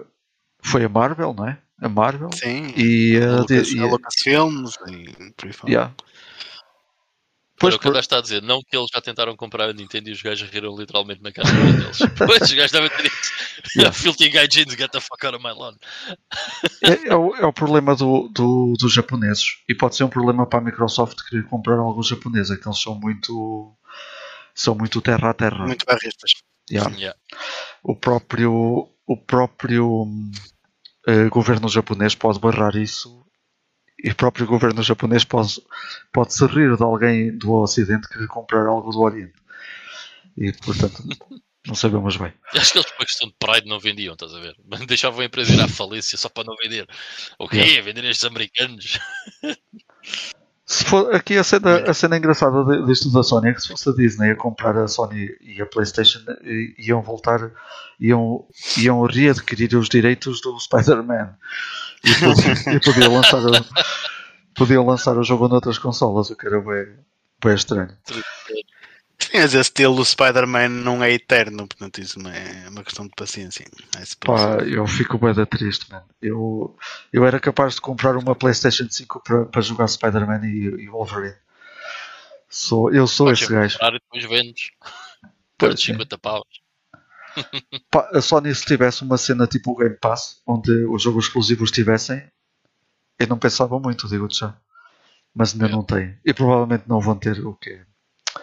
E custam 80 paus os jogos, man. Fónico, só isso Yeah, yeah. Até me mete logo medo. Imagina, eu É, queria comprar uma. Eu quero comprar uma PS5. O, imagina que eu queria comprar o.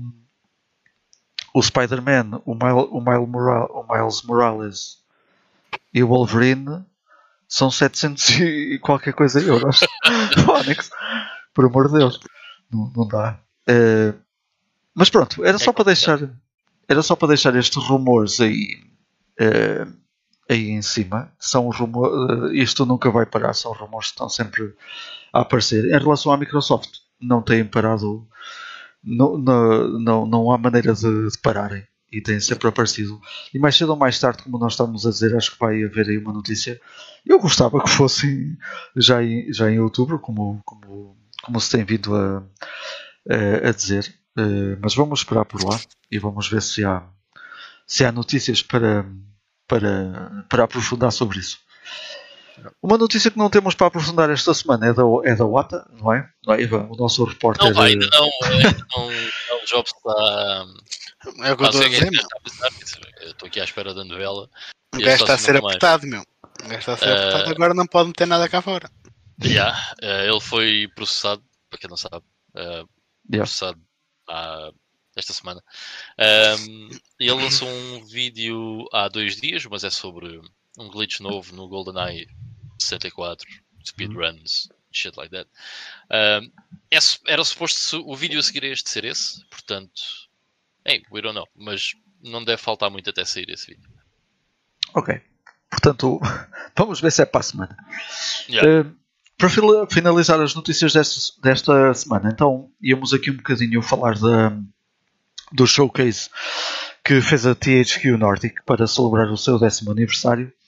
Portanto, a, a THQ há 10 anos foi adquirida. Eu já nem sei bem porquê. Eu neste negócio nunca percebi muito bem. Mas eles acabaram por. eh, A, a THQ antiga acabou por eh, ficar neste nome como THQ Nordic.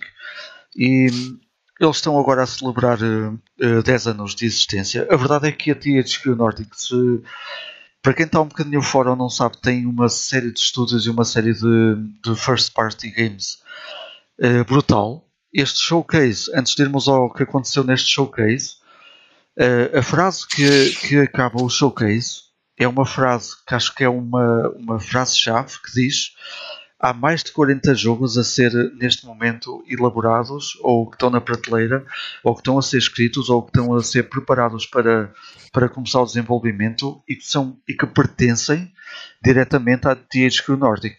40 jogos é muita cena, é, É Yeah, sério. boa. são muitos títulos hum, eh, que, estão, que estão neste momento na, na prateleira e obviamente são podemos estar a falar de títulos que só vamos ouvir falar daqui a 5 anos, outros que só vão sair daqui a 10, mas de qualquer maneira hum, estes, este showcase que a THQ fez pode ser eh, também uma mostra do seu poderio e do seu crescimento e do que eles foram adquirindo ao longo do tempo e do que é que eles e do que é, em que é que eles foram fundidos.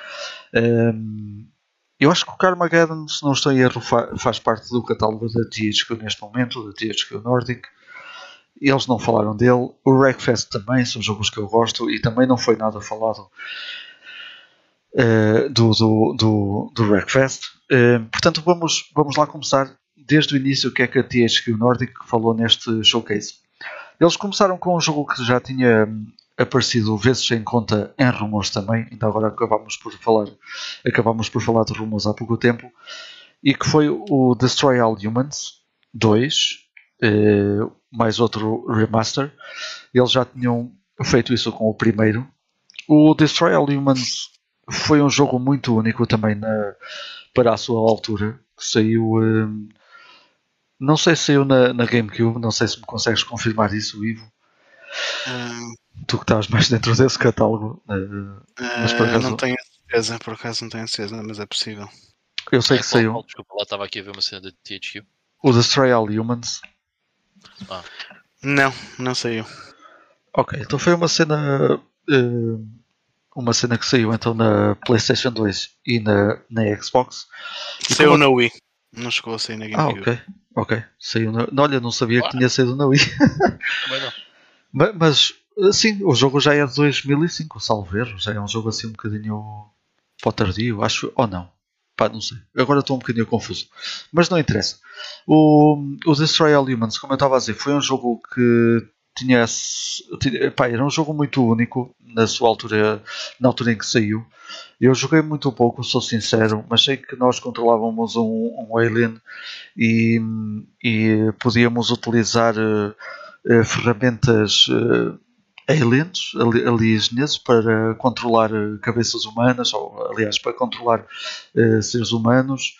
Eh, e havia uma série de tools e de ferramentas que, que nos deixavam matar os humanos ou controlar carros para atirar ou controlar eh, objetos para atirar contra os humanos e etc. Mas é um jogo muito único para a altura em que saiu e que, e que, se, e que se prendia muito pela sua, pelo, pelo seu divertimento. E eh, houve durante muito tempo, durante muitos anos foi solicitado um, um, eh, uma sequela, ainda não tivemos essa sequela. Desculpa, o, o primeiro Destroy, Destroy All Human só saiu mesmo na PS2 e Xbox. Ok. Que o equipa ainda estava-me a levar a induzir em erro. O que saiu na Wii foi outra coisa mais para a frente. Uhum. Big Willy Unleashed. Não faço ideia. Ok. Deve ser alguma coisa dessa série, talvez, não sei. É um, é um Gaiden. Ok, ok.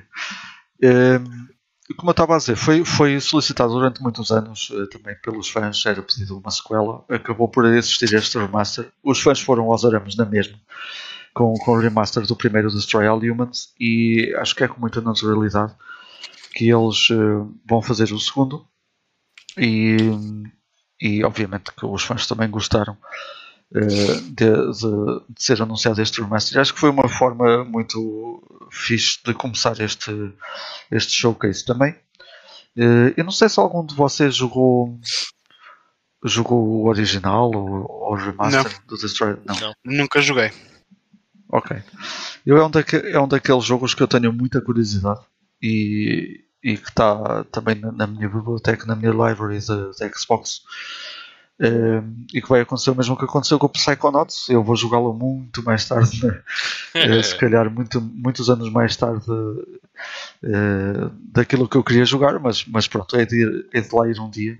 Eu comecei a jogar um bocadinho do, do Remaster e o jogo realmente é muito engraçado e tem, tem cenas muito, muito curiosas e muito, muito divertidas.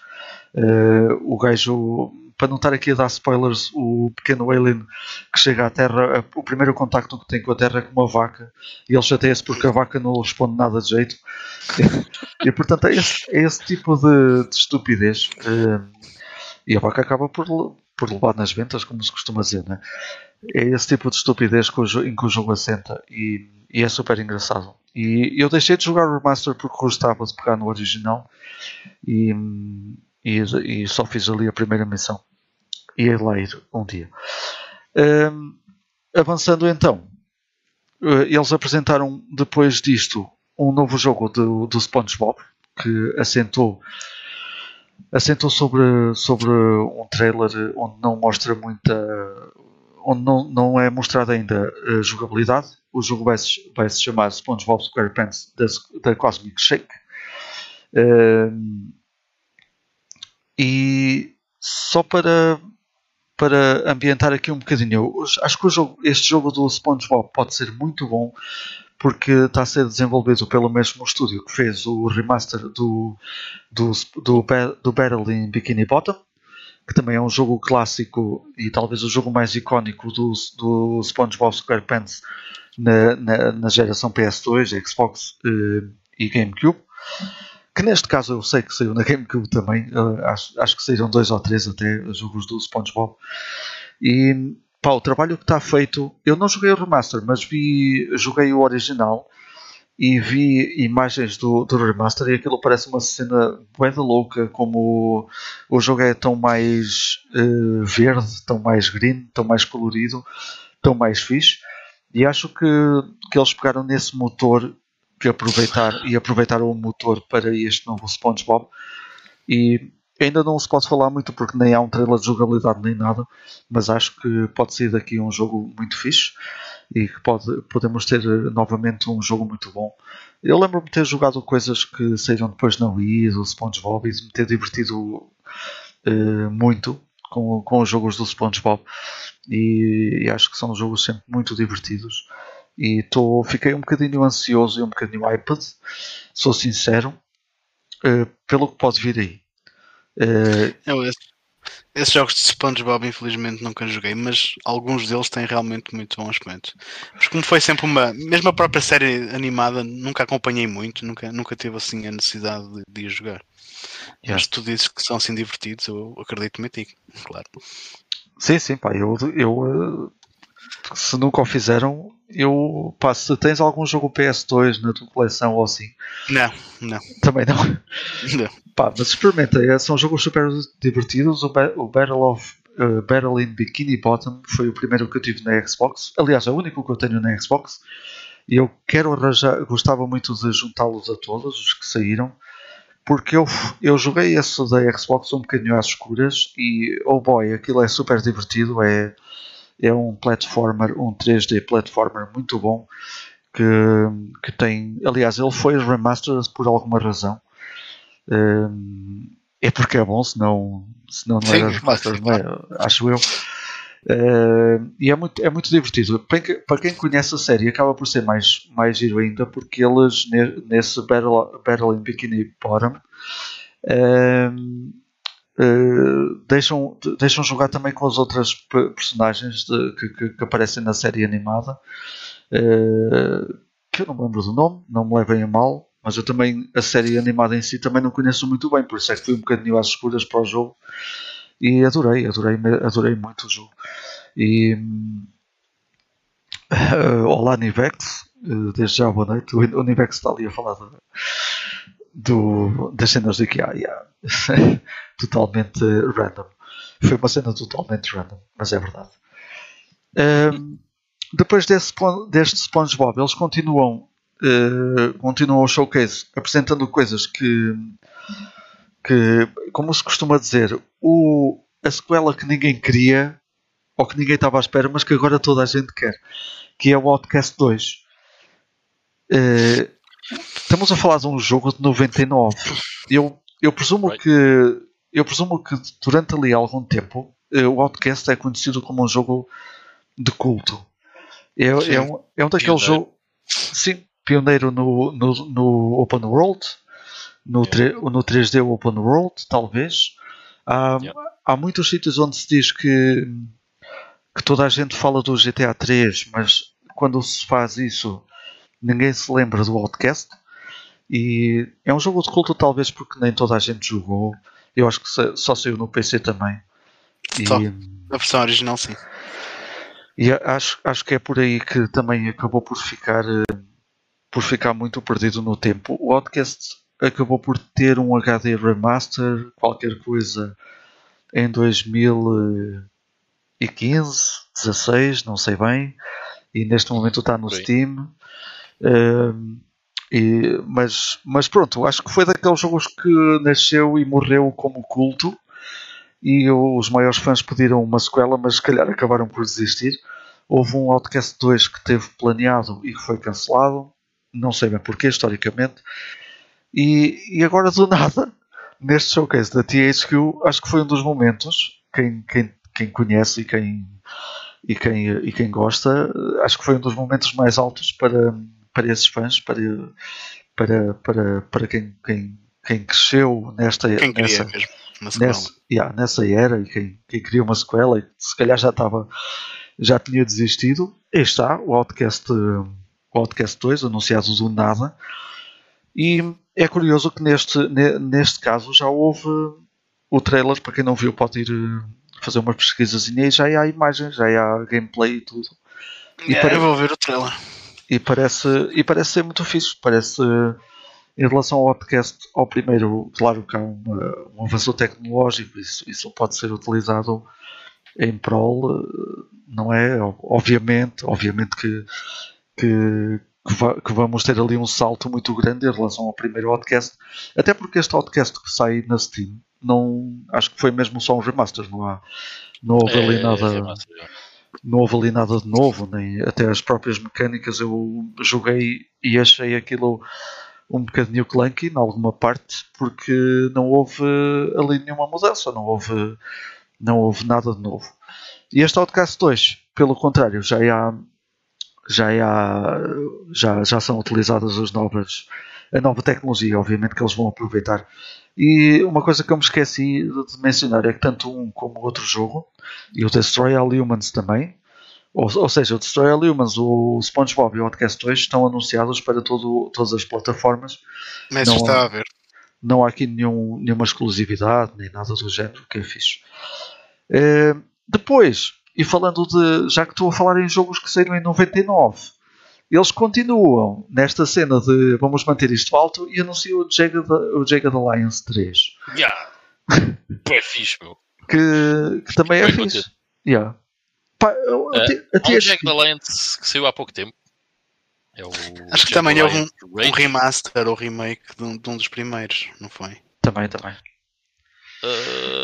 Se não foi o remaster, foi pelo menos uma, uma cena é, pôr em dia as mecânicas ou assim qualquer coisa. Salvo erro. Este, por acaso, o Rage é, parece ser um jogo novo. Mas sim, é provável que tenha, que tenha saído aí um remaster qualquer. Mas eu fiquei bem contente mesmo, que isso, eu, eu, gosto muito, nunca joguei, este ainda não joguei, mas gosto muito do Jack the Lions 2, tinha isso quando era miúdo e adorava o jogo. Eu lembro-me de comprar o Jake the Lions, acho que foi o primeiro, numa Big Box, mas numa daquelas coletâneas uh, tinha um price tag muito baixinho, muito, uma cena uhum. bem da barata, e de experimentar na altura eu gostei bastante. E ah, se não estou em erro, uh, foi numa altura em que eu tinha jogado comandos no PC também, e a, cena mas... é muito idêntica até. Uh, no caso do. Este é outro jogo que é daquelas coisas, foi uh, a, sequela que ninguém pediu, mas que mas toda a gente queria. Mas é isso que foi fixe na cena da THQ, que é Yeah. um, eles anunciarem coisas como o Jack the Lions 3. Eles também anunciaram o um, Expeditions Rome. uh, Rome. Mas, Já? mas este já estava anunciado. Este já já, Ah, já estava? já, já. Ok. Mas acho que foi também Eh, pronto, uma coisa por. Pá, foi a primeira vez que ouvi falar dele. E- e- eu sei, se calhar, pronto, é daquelas coisas que é. ah, ah. Mas, mas é um jogo fixe, man. E é daqueles jogos que hoje em dia não há muito investimento nesse tipo de, de produto. ah, e que é fixe ainda haver empresas como a THQ que investem, que investem nisso. Ah, só para dar um, um breve background, ah, eu conheci essa série que penso que tenha sido o primeiro que é o Expeditions Conquistador, ah, que se passa na, na Índia com. com, com ai, na Índia. A pensar em Índias. América Na- do Sul. Não, não, é mesmo na, na América do Norte, ou seja, na, Hum. em expedições na, na América do, do Norte. E, e quer dizer, sim, América do Norte e América do Sul, passa-se no, eh, nos dois lados. Um, e pronto, é uma, é uma série de. São uma espécie de RPGs que também são strategy games. Uh, pá, e é muito fixe e é uma coisa diferente, meu. Para quem, para quem gosta do estilo, ainda bem que, que ainda há investimento nisto. Tal como o Jack Eles estão- 3. Estão a trazer, estão a trazer aí alguns clássicos, umas cenas assim mesmo do culto de PC. Acho que já faltou mais para o teu Gothic. Gostava muito, meu. E hum, o Gothic já agora também é da THQ Nordic, a licença. E eles aqui há uns anos lançaram uma cena que era o Gothic Playable Teaser. ah, no, no Steam E que era só isso, era um teaser ah, que tu podias jogar, quer dizer, um teaser ainda tem ali umas horitas de jogo, uma hora e meia, duas horas, something like that. E eu fiquei bem contente com aquilo. E desde então que gostava muito que finalmente anunciassem um novo jogo da série Gothic. Ahm, que já agora o Gothic 4 é uma grande merda, e porque não é feito pela, pela Piranha Bytes. Pá. Se estão Mas 40 esse havia jogos a. outros. Se estão 40 jogos a ser feitos, não tem que ser o Gothic, pá. Era, um- era uma cena muito má, não seja um deles o Gothic. espero que sim. Mas eu gostava que fosse a Piranha Bytes a fazer, só que a Piranha Bytes Ah. está a fazer o Willix 2, que até foi falado Sim, também. aqui também foi anunciado. Um, mas, yeah, quem sabe? Um, it could be. Um, mas só para acabar isso, uh, eu fiquei tão contente com o Gothic Playable Teaser porque continua a ser terrível. Hum. Está a ser a coisa mais clunky do mundo e espetacular. It's so good. A série Ryzen não é deles também. Da Piranha Bytes, yeah. Uh, a Piranha Bytes basicamente fez Gothic 1, 2 e 3. A expansão do Gothic 3 já não é da Piranha Bytes. E depois fez uh, o Reason 1, 2 e 3 e o Willix. E agora o Willix 2. E- então os Arcanias também já não são da Piranha Bytes. O Arcania. O E a Arcania é pá, é, é bué da podre. Comparado com os góticos antigos é muito mauzinho. Pá, por acaso deixa-me fazer esta. Deixa-me fazer a pergunta por causa do Helix, porque foi um, é um daqueles jogos que sempre fiquei curioso, mas nunca joguei. Devia jogar. Ou vocês também não jogaram? Não joguei. é o joguei. Ah, o Willix. Ainda não joguei, mas uh, hei de jogar eventualmente. Eu gosto muito dos jogos deles mesmo. Yeah, Um, yeah. Hei de jogar. Ok. Ehm, pá, a cena da, da, da, da THQ, antes de, de- de avançar aqui para o resto, é que acho que tem um. consegue ter um catálogo muito. muito disparo no que, no que toca a estilos, a, a géneros de Yeah. jogo. Isso é bué fixe. Uhum. É por isso que eu. ainda há pouco falei que eles, têm, eles também têm o Wreckfest e, e o Carmageddon. Eh, pá, são, são cenas totalmente distintas eh, uns jogos dos outros e acho, e acho isso muito porreiro. E por isso é que eu gostava que a Microsoft eh, pá, imaginei isto tudo no Game Pass. Era, era um sonho, completamente. Era nice, era nice. Até porque o era fixe. catálogo, o catálogo do, do Game Pass ia ficar com géneros para tudo e mais alguma coisa nesse, nesse, ne- nesse aspecto. Ahm, eh, continuando, eles anunciam também o Super Power 3. Eu nunca joguei nenhum, nenhum destes jogos, mas são jogos também de estratégia e parecem também muito fixe. Eh, Oh, desculpa, não percebi. Super Power. Ah, não, não joguei nenhum. Eu também, eu, também não, eu também não joguei. Não sei se sinceramente são bons, mas hum, eh, foca-se também ali na, na, na estratégia, parecem ser porreiros. Eh, depois, hum, isto acho que foi, não sei se foi a primeira vez que falaram ou se já tinham anunciado mais um, um jogo novo da série eh, MX vs ATV. Neste caso Legends. Eu sei que esta série, depois do, do, do Unleashed, acho que caiu um bocado uh, ali nos jogos da 360 e depois no, nos que saíram na Xbox One, acho que não foram, não tiveram assim grande rating, não foram muito bons. Portanto, eu gostava que, que este Legends uh, voltasse a ser o que foram os antigos, os jogos antigos. Uh, mas pá, é algo também. Fiquei iPad e ao mesmo tempo, porque eu gosto de jogos de condução no, no, no, no geral, uhum.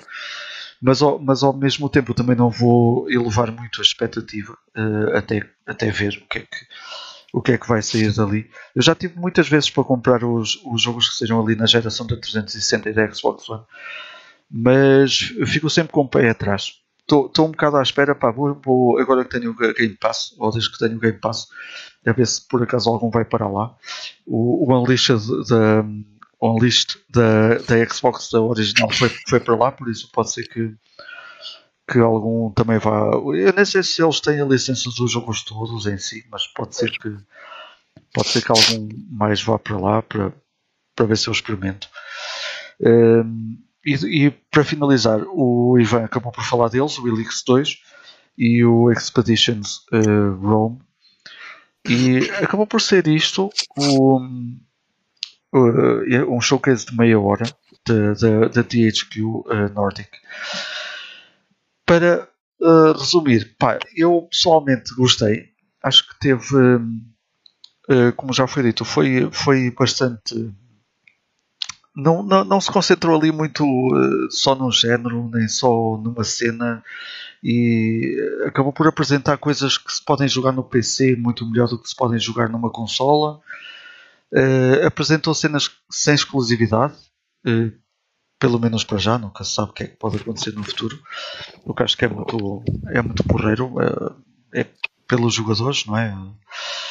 algo que toda a gente tem acesso. Sim, sim. Bem, acabei por gostar muito. Não, eu, assim, eu apesar de não ter jogado rigorosamente nada das séries que eles falaram ali, Yeah. Acho que de todas as séries, aquela. O Outcast é, é, é, dos nomes que eu tenho mais curiosidade a conhecer. E o Jack the Lions também. Mas, qualquer das formas, yeah, também acho interessante ainda haver empresas que apostem nestas, nestas séries que não são tão conhecidas, não são tão mainstream. E. Opa, não sei, eu estava aqui a pensar se, se, seria, se seria a THQ Nordic que também detém a IP do Red Faction, porque quando a THQ, THQ antiga faliu, hum. Aquilo, as, as, as, franchises deles foram todas repartidas e compradas por outras empresas. Yeah. Uh, mas era muito interessante que eles também fizessem um, uma espécie de um remake do primeiro Red Faction, que para mim é claramente uhum. o melhor de todos. Isso yeah. também era um nome por acaso gostava de ver. Não sei quem é que tem agora essa licença, por acaso. Ou se alguém uh, tem. Red Faction. Tem a, uh, tem a Cock Media. Cock Media, ok. Você, Cock deixa, deixa lá isso então. Pá, mas olha, tu gastei, no, tu, tu gastei num ponto importante que acho que é, que é muito bom de referir, que a THQ está a tocar naquele ponto também da, da, da nostalgia. E, uh, eu, eu há um bocadinho até me esqueci de referir o Jagged, o Jagged Alliance 3. Aliás, o Jagged Alliance 2 também sai em 99 tal uhum. como o Outcast. São jogos bem Sim. antigos que vão ter sequela agora. Acho que é, acho que é super interessante. É fixe, estarem, estarem a, a, buscar coisas antigas, sei lá, eles qualquer dia vão buscar qualquer coisa ainda mais antiga se for preciso. Um, o Super Power, não sei quando é que saiu, dois, nem pá, sinceramente foi jogo que nunca ouvi falar, se calhar era uma cena daquelas de, de nicho mesmo, de algum jogo de culto, pá, não sei. Mas Pá, acho porreiro por causa disso. Ivan, não sei se queres, se queres uh, também dar a tua opinião resumidamente aqui do. Ah, yeah, acho que foi fixe. Uh, foi curto, mas foi tipo: olha, toma lá um jogo, toma lá um jogo. Uh, olha, não estavas à espera disto, não? Pumba, toma lá. foi fixe, pá, eu curti. muito mais entertaining, para ser sincero, do que a maior parte das coisas que apareceram na E3. Yeah. Sim, yeah. eu também tinha pensado no mesmo. Uh, se olhares para, para a cena da Electronic Arts, da Ubisoft e da Devolver, que este ano foi muito. É, uh, foi, Pois até, melhor, sinceramente. até da própria Sony. Por acaso eu também pensei nisso. Até porque a Sony apresentou um jogo. Só foi um jogo que ninguém estava à espera, acho. Wolverine? Se, se, se não estou em erro, foi só um jogo. E a THQ apresentou aqui 3 ou 4 que ninguém estava à É claro espera. estamos a falar de. Pois, Tipo, a Sony apresentou o Wolverine, né? Cai o mundo. sim, sim. THQ É mais- é mais- o Jack Alliance e tens 50 gajos tipo. Hey! Yeah. E o, e o Yeah. Outcast 2, se calhar, o Outcast 2, se calhar também, não é? Sim, sim, sim. Sim, claro. Até isso. Mas pronto, foi isso, foi muito fixe. Uh, isto conclui também, conclui também aqui a, a secção de, de notícias um, para, para esta semana. Quem não viu, um, pá, também é um videozinho de meia hora, podem ver tudo o que a THQ apresentou. Uh, uma cena que eu também não referia que, o- que este uh, Jagged Alliance 3 que nós falámos também, é- também tem uh, secção de gameplay o que é fixe, está com muito bom aspecto, está, está, está muito porreiro e portanto podem ir lá ver o Expeditions Room que eles ah, acabaram também, também e também tem e também mostra muito do conteúdo que vai aparecer no jogo e podem ficar interessados. São séries que acabam por não ser ah, ah, bastante conhecidas, mas que são muito interessantes e, e que se calhar pá, temos o primeiro showcase da THQ Nordic. Isto, se fosse, por exemplo, no meio 3, se calhar até, tínhamos, até tinham mais impacto, por exemplo, ou, ou se fossem jogos apresentados numa, numa E3 da, da Sony ou da Xbox, se calhar teria mais eh, visibilidade. Acho que não. Acho que não teria mais impacto porque. Se calhar ficava Basta. obscurecido. Exato, porque tens Pois, alguém que te apresenta 30 segundos de, um, de uma cena feita em, em Word Art a dizer uh, Remake. Ui, fica logo tudo mais maluco, isso é verdade. Não, é diferente. É, é diferente, tem razão. Talvez o Outcast 2 tivesse algum impacto, o resto talvez, talvez não. sim, É verdade. Eh, e pronto, isto conclui então a nossa secção de notícias. Eh, vamos ver, mas eu vou dizer isto pela quarta, pela quarta episódio seguido. Vamos ver se para a semana temos alguma cena da Wata. Com o nosso repórter de serviço, o Ivan Wata Cordeiro. Eh, portanto, logo se vê. Vamos passar então a- aqui ao nosso, para finalizar o podcast, ao nosso Playing Now. Eu não sei, eh, pá, eu, eu agora estou aqui com um bocado cansado, Estás da cansado. voz. Estás, cansa- estás Quem é, seco. quem é que quer dar aí o, o arranque para o Playing Now? Uh, Ah, sim, eu posso, eu posso, Força posso aí. dar. Também não tenho assim muita coisa para falar. Opá, hum, olha, já há uns meses atrás que eu tinha começado a jogar isto com a minha namorada, que é o Time Crisis Rising Storm. Que isto é, na verdade, uma compilação de três jogos. Tens o Rising Storm, tens o Time Crisis 4, um modo arcade apenas, e tens aqui um que é o Deathstone Pirates, que é uma cena tipo Piratas das Caraíbas, que até o capitão do navio parece o Jack Sparrow, mas versão light gun shooter. Um, e este era muito engraçado, são jogos muito engraçados de jogar em co-op. Uh, pronto, a minha namorada estava a usar o Move, eu, eu fiquei renegado usando o comando normal, é bem pior. Mas, mas são jogos divertidos para se jogar. Eu já tinha pegado isto há alguns meses, mas nunca tínhamos acabado o Dead Storm Pirates. E então esta semana acabamos por, por terminá-lo. Uh, e o Dead Storm Pirates, eu acho que até dos três é o mais interessante, porque aquilo é. Tens. São dois piratas, né? um jogador 1 um e um jogador 2. Cada um deles está morir tipo de uma metralhadora. Uh, não tens que recarregar, é só mesmo disparar, apertar o gatilho e apontar. Uh, e a cena é que tu, se estiveres a jogar a dois, precisas mesmo de cooperar, porque alguns inimigos, e principalmente os bosses, têm alguns pontos fracos em que as duas pessoas têm que disparar ao mesmo tempo para o mesmo ponto fraco para lhe causar algum dano. Se jogar sozinho, pronto, estás por tua conta, mas se estiveres a jogar a dois, as duas pessoas têm mesmo que cooperar. Olha, vamos apontar para este, ou agora vamos para aquele. As cenas também começam a andar todas lá pelo, pelo, pelo ecrã e não é fácil, mas pronto, o desafio tá, também está lá, mas essa, essa parte até, até achei interessante. A cena com os outros, pronto, Time Crisis 4 tem só o modo arcade, o Rising Storm tem um modo arcade e tem um modo também de história. Tem vários modos de jogo, alguns online, não sei o que, que eu nem sequer experimentei. A cena do modo história é que tipo é um FPS. Uh, só que é um FPS muito fraquinho. Eu não consegui terminar porque não tive mesmo paciência. Porque aquilo a nível de controles não, não segue o setup normal. Aliás, tu podes jogar com a G-Con 3, podes jogar com um move e um comando, ou podes jogar só com o comando. Eu não tenho a Digicon 3, mas imagino que seja igualmente para tu andares a mover-te pelo mapa e a disparar e essas cenas todas. Uh, com o comando acaba por ser a melhor maneira, mas ainda assim é um bocado clunky porque o mapeamento dos botões não é o melhor. Tem lá algumas gimmicks de motion controls na mesma que, no meu ver, também não funcionam muito bem.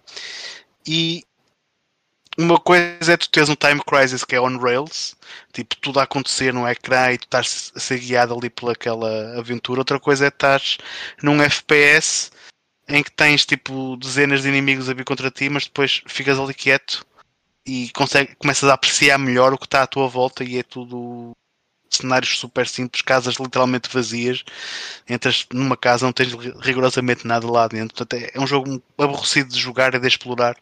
Uh, como FPS é um bocado, um bocado fraco, mas hey, tem os modos arcade de três jogos diferentes, pronto, e isso é divertido.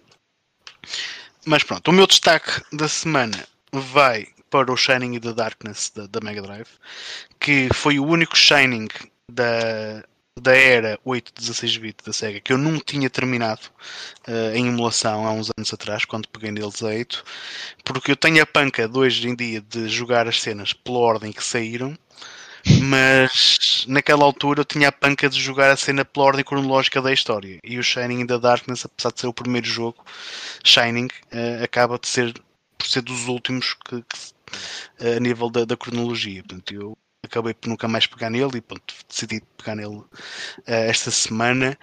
Pá, e é um, é um RPG Dungeon Crawler na primeira pessoa, daqueles mesmo à moda antiga, em que tipo, não, ninguém te dá a mão aqui. Tens um labirinto para explorar, estás por tua conta. Tipo, tu não tens nenhum automapa, tens que fazer tu, desenhar tu o mapa se quiseres. Eu fiz isso com o Fantasy Star 1, foi muito fixe, mas hoje em dia já não tenho paciência. Portanto, fui ver os mapas à net. tranquilo. Uh, mas pronto, é um daqueles jogos em que te obriga a ter muito grinding, tens, tens que ter muito cuidado a explorar o labirinto, porque se aventuras muito para muito longe, uh, corres o risco de já não regressar vivo. Uh, se a cena do inventário tens, tens tipo três personagens, cada uma das personagens tem tem um inventário para 8 itens, em que inclui as armas, a armadura, o equipamento. Portanto, desses 8 itens reduz-te a 4, se estiveres completamente equipado. Portanto, não tens nenhuma cena de fast travel. Portanto, vais tendo ou, tipo alguns feitiços ou itens que te permitem voltar para a cidade, mas depois tens que explorar o labirinto todo outra vez. Lá mais para a frente há uma maneira de teres uma espécie de um fast travel, mas não é uma cena muito ideal. Portanto, é, é, um, é um dungeon crawler à moda antiga que não te dá a mão e, e, que vai ser um bocado desafiante para quem não estiver habituado a este tipo de jogos. Mas, por outro lado, acho que estão, estão, é um jogo muito sólido, um RPG muito fixe. E a nível gráfico, principalmente quando a gente está a interagir com os personagens e com, com os NPCs na cidade, está, está com um aspecto mesmo muito giro, muito charmoso. Gostei muito. Um, só comentar uma cena, essa cena dos mapas, man, eu percebo perfeitamente. Mas eu fiz isso agora com o Fantasy Star. E a cena é, é tão fixe, meu. É, é, é mas. É, não, tão, é uma perda de tempo. Hoje é uma perda de tempo. Mas é, é tão é engraçado. Porque tu estás. Um, tipo, imagina, é fazeres cartografia, né? Porque tu estás. Andei um quadrado para a frente. Desenhas um quadrado no papel. Um quadrado. quadrado. Vou para a esquerda. Há lá, há lá uns itens, há lá uns itens que ou uns, e uns spells em que tu podes usar e ele mostra-te muito temporariamente o mapa que está à tua volta. E para além de te mostrar o mapa, diz-te qual é que é a tua posição nas coordenadas e em que direção que tu estás a olhar. Yeah. E tu a partir daí, se tu quiseres fazer o, o mapa, é Dá muito mais simples, não é? Consegues te orientar e, vais, e sabes o sentido e vais, e vais, vais fazendo. Só que, opa, hoje em yeah. dia. Uh e um gajo tem tantos jogos para jogar que. Exato, é, é, é yeah, é, mesmo, é mesmo por causa disso. É que são, ainda são uns quantos, ainda são uns quantos níveis e depois tens armadilhas, tens alçapões e tens que saber mapear essas cenas todas. Yeah, onde eu uh, de repente perdi, uh, fiquei à toa no Fantasy Star foi quando de repente percebi que numa das dungeons eu tinha caído num alçapão e tinha voltado para o nível de baixo e eu assim, oh shit, pera, porque tu ao início não percebes que estás no nível baixo, né? porque as paredes são todas iguais. Certo. Assim meio à toa. E depois tu percebes e eu, ai, espera aí, ok. Já percebi. Mas consegue mapear. Mas numa das últimas dungeons eu desisti porque não estava mesmo a conseguir. Era yeah. demasiado confuso. Uh, yeah. Havia buracos que, imagina, uh, numa dungeon tem dois andares ou três, acaba por ser relativamente simples. Mas a última dungeon, imaginem, com sete andares e um alçapão leva-te para o segundo andar, mas o outro alçapão leva-te para o quinto andar Epá, e é uma confusão. É, eh, Acaba por ser uma grande confusão. E depois tens múltiplas entradas, múltiplas escadas e cenas assim. A cena é que neste Shining in the Darkness, do terceiro Ah. vai dar ao quinto e ao sétimo. E, epá, é- yeah. a cena deste Shining in the Darkness, cada andar do labirinto tem umas texturas diferentes. Portanto, aí já consegues saber em que, em que, em que andar tu estás. Isso no Fantasy Star era cheats. Ah, mas pronto, por fim, falaram aqui um bocadinho da versão Nintendo 64 do Daikatana. Eu ainda não o terminei, mas acho que já joguei tempo suficiente para conseguir dar uma opinião. Portanto, é... O Daikatana para PC, pronto, eu percebo o hate que ele teve todo e, e, de facto, se um, se um gajo jogasse com, sem qualquer patch, ia ser uma merda. Ahm, mas o da Nintendo 64, eu não sabia muito bem o que é que havia de esperar ali. Também tinha lido uma outra review a cascar no jogo. Pá, e de facto, ok, é um jogo de Nintendo 64, tipo, os controles não são tão bons quanto isso. Podiam ser, são quase perfeitos. Uh, tens o analógico que está no centro do ecrã para te mover a câmera, mas tu para moveres a personagem é, no deep, é nos C-buttons que estão à direita. Portanto, é ao contrário do que a gente está habituado. Portanto, eu acabei depois por fazer jogar em emulação e mapeei o- os comandos à minha medida e aquilo acaba por ficar mais, mais jogável em emulação dessa forma. Ahm, mas de resto, pá, é um jogo Nintendo 64, pronto, tens texturas super simples, bué de nevoeiro em alguns níveis, aquel, aquelas cenas que a gente já está habituado na, na consola, mas ahm, algumas das cenas que o jogo perdeu em relação à versão PC acaba por ser melhor para o jogo, porque tu não tens os NPCs estúpidos. Portanto, aquela cena jogas inteiramente sozinho, portanto, logo a partir daí não tens, tens 90% menos da frustração que te terias na, na versão PC se as jogasses sem qualquer patch. Ahm, pá, mas tem também algumas cenas que realmente são um bocado cheap. Por exemplo, tens bué de cutscenes, que é um, é um jogo que tem alguma narrativa, ah, mas tipo as cutscenes só ouves música, não ouves qualquer voice acting, não ouves qualquer efeito sonoro e, e geralmente é música assim muito lamechas. Então logo a cutscene de abertura são tipo 10 minutos em que estás a ver só texto no ecrã e gajos com animações bué de básicas a falar, mas sem som, sem, sem nada. Ah, ah, outra cena. Ahm, no PC, pronto, tu andas ali em vários ah, períodos temporais. Portanto, tens. ah, começas no futuro, depois vais para, para a Grécia Antiga, depois para a Idade Média e depois vais outra vez para o futuro, mas um bocadinho mais, mais cedo. Ahm, e cada um desses períodos tem os seus próprios inimigos, as suas próprias armas ah, e essas cenas. E aqui também a diferença é que tu as armas dos, dos períodos anteriores tu consegues, continuas a carregá-las, enquanto no PC não. Mudas de, de- de período temporal, tens, perdes todo o armamento que tinhas antes e tens que apanhar armas novas. Aqui não, tu consegues manter as, as anteriores, só que não deixas de ter munições para elas. Portanto, quando, quando acabares de, de as gastar, depois ficam ali cenas inúteis. Portanto, só pequenas diferenças que, que, que apanhei. Mas, hey, não é tão mau quanto eu pensei que, que pudesse vir a ser. Portanto, já, já foi surpreendente nesse, nesse aspecto. E pronto. Fico-me por aqui no, no Playing Now por esta semana. Nice, nice. Alright. E Ah, tu, Ivan? bem, Então, ah, yeah, é assim. Tenho aqui algumas coisas, vamos, vou passar por, por elas ah, para a maior parte muito rápido. Ah, acabei finalmente o Dot Hack Infection.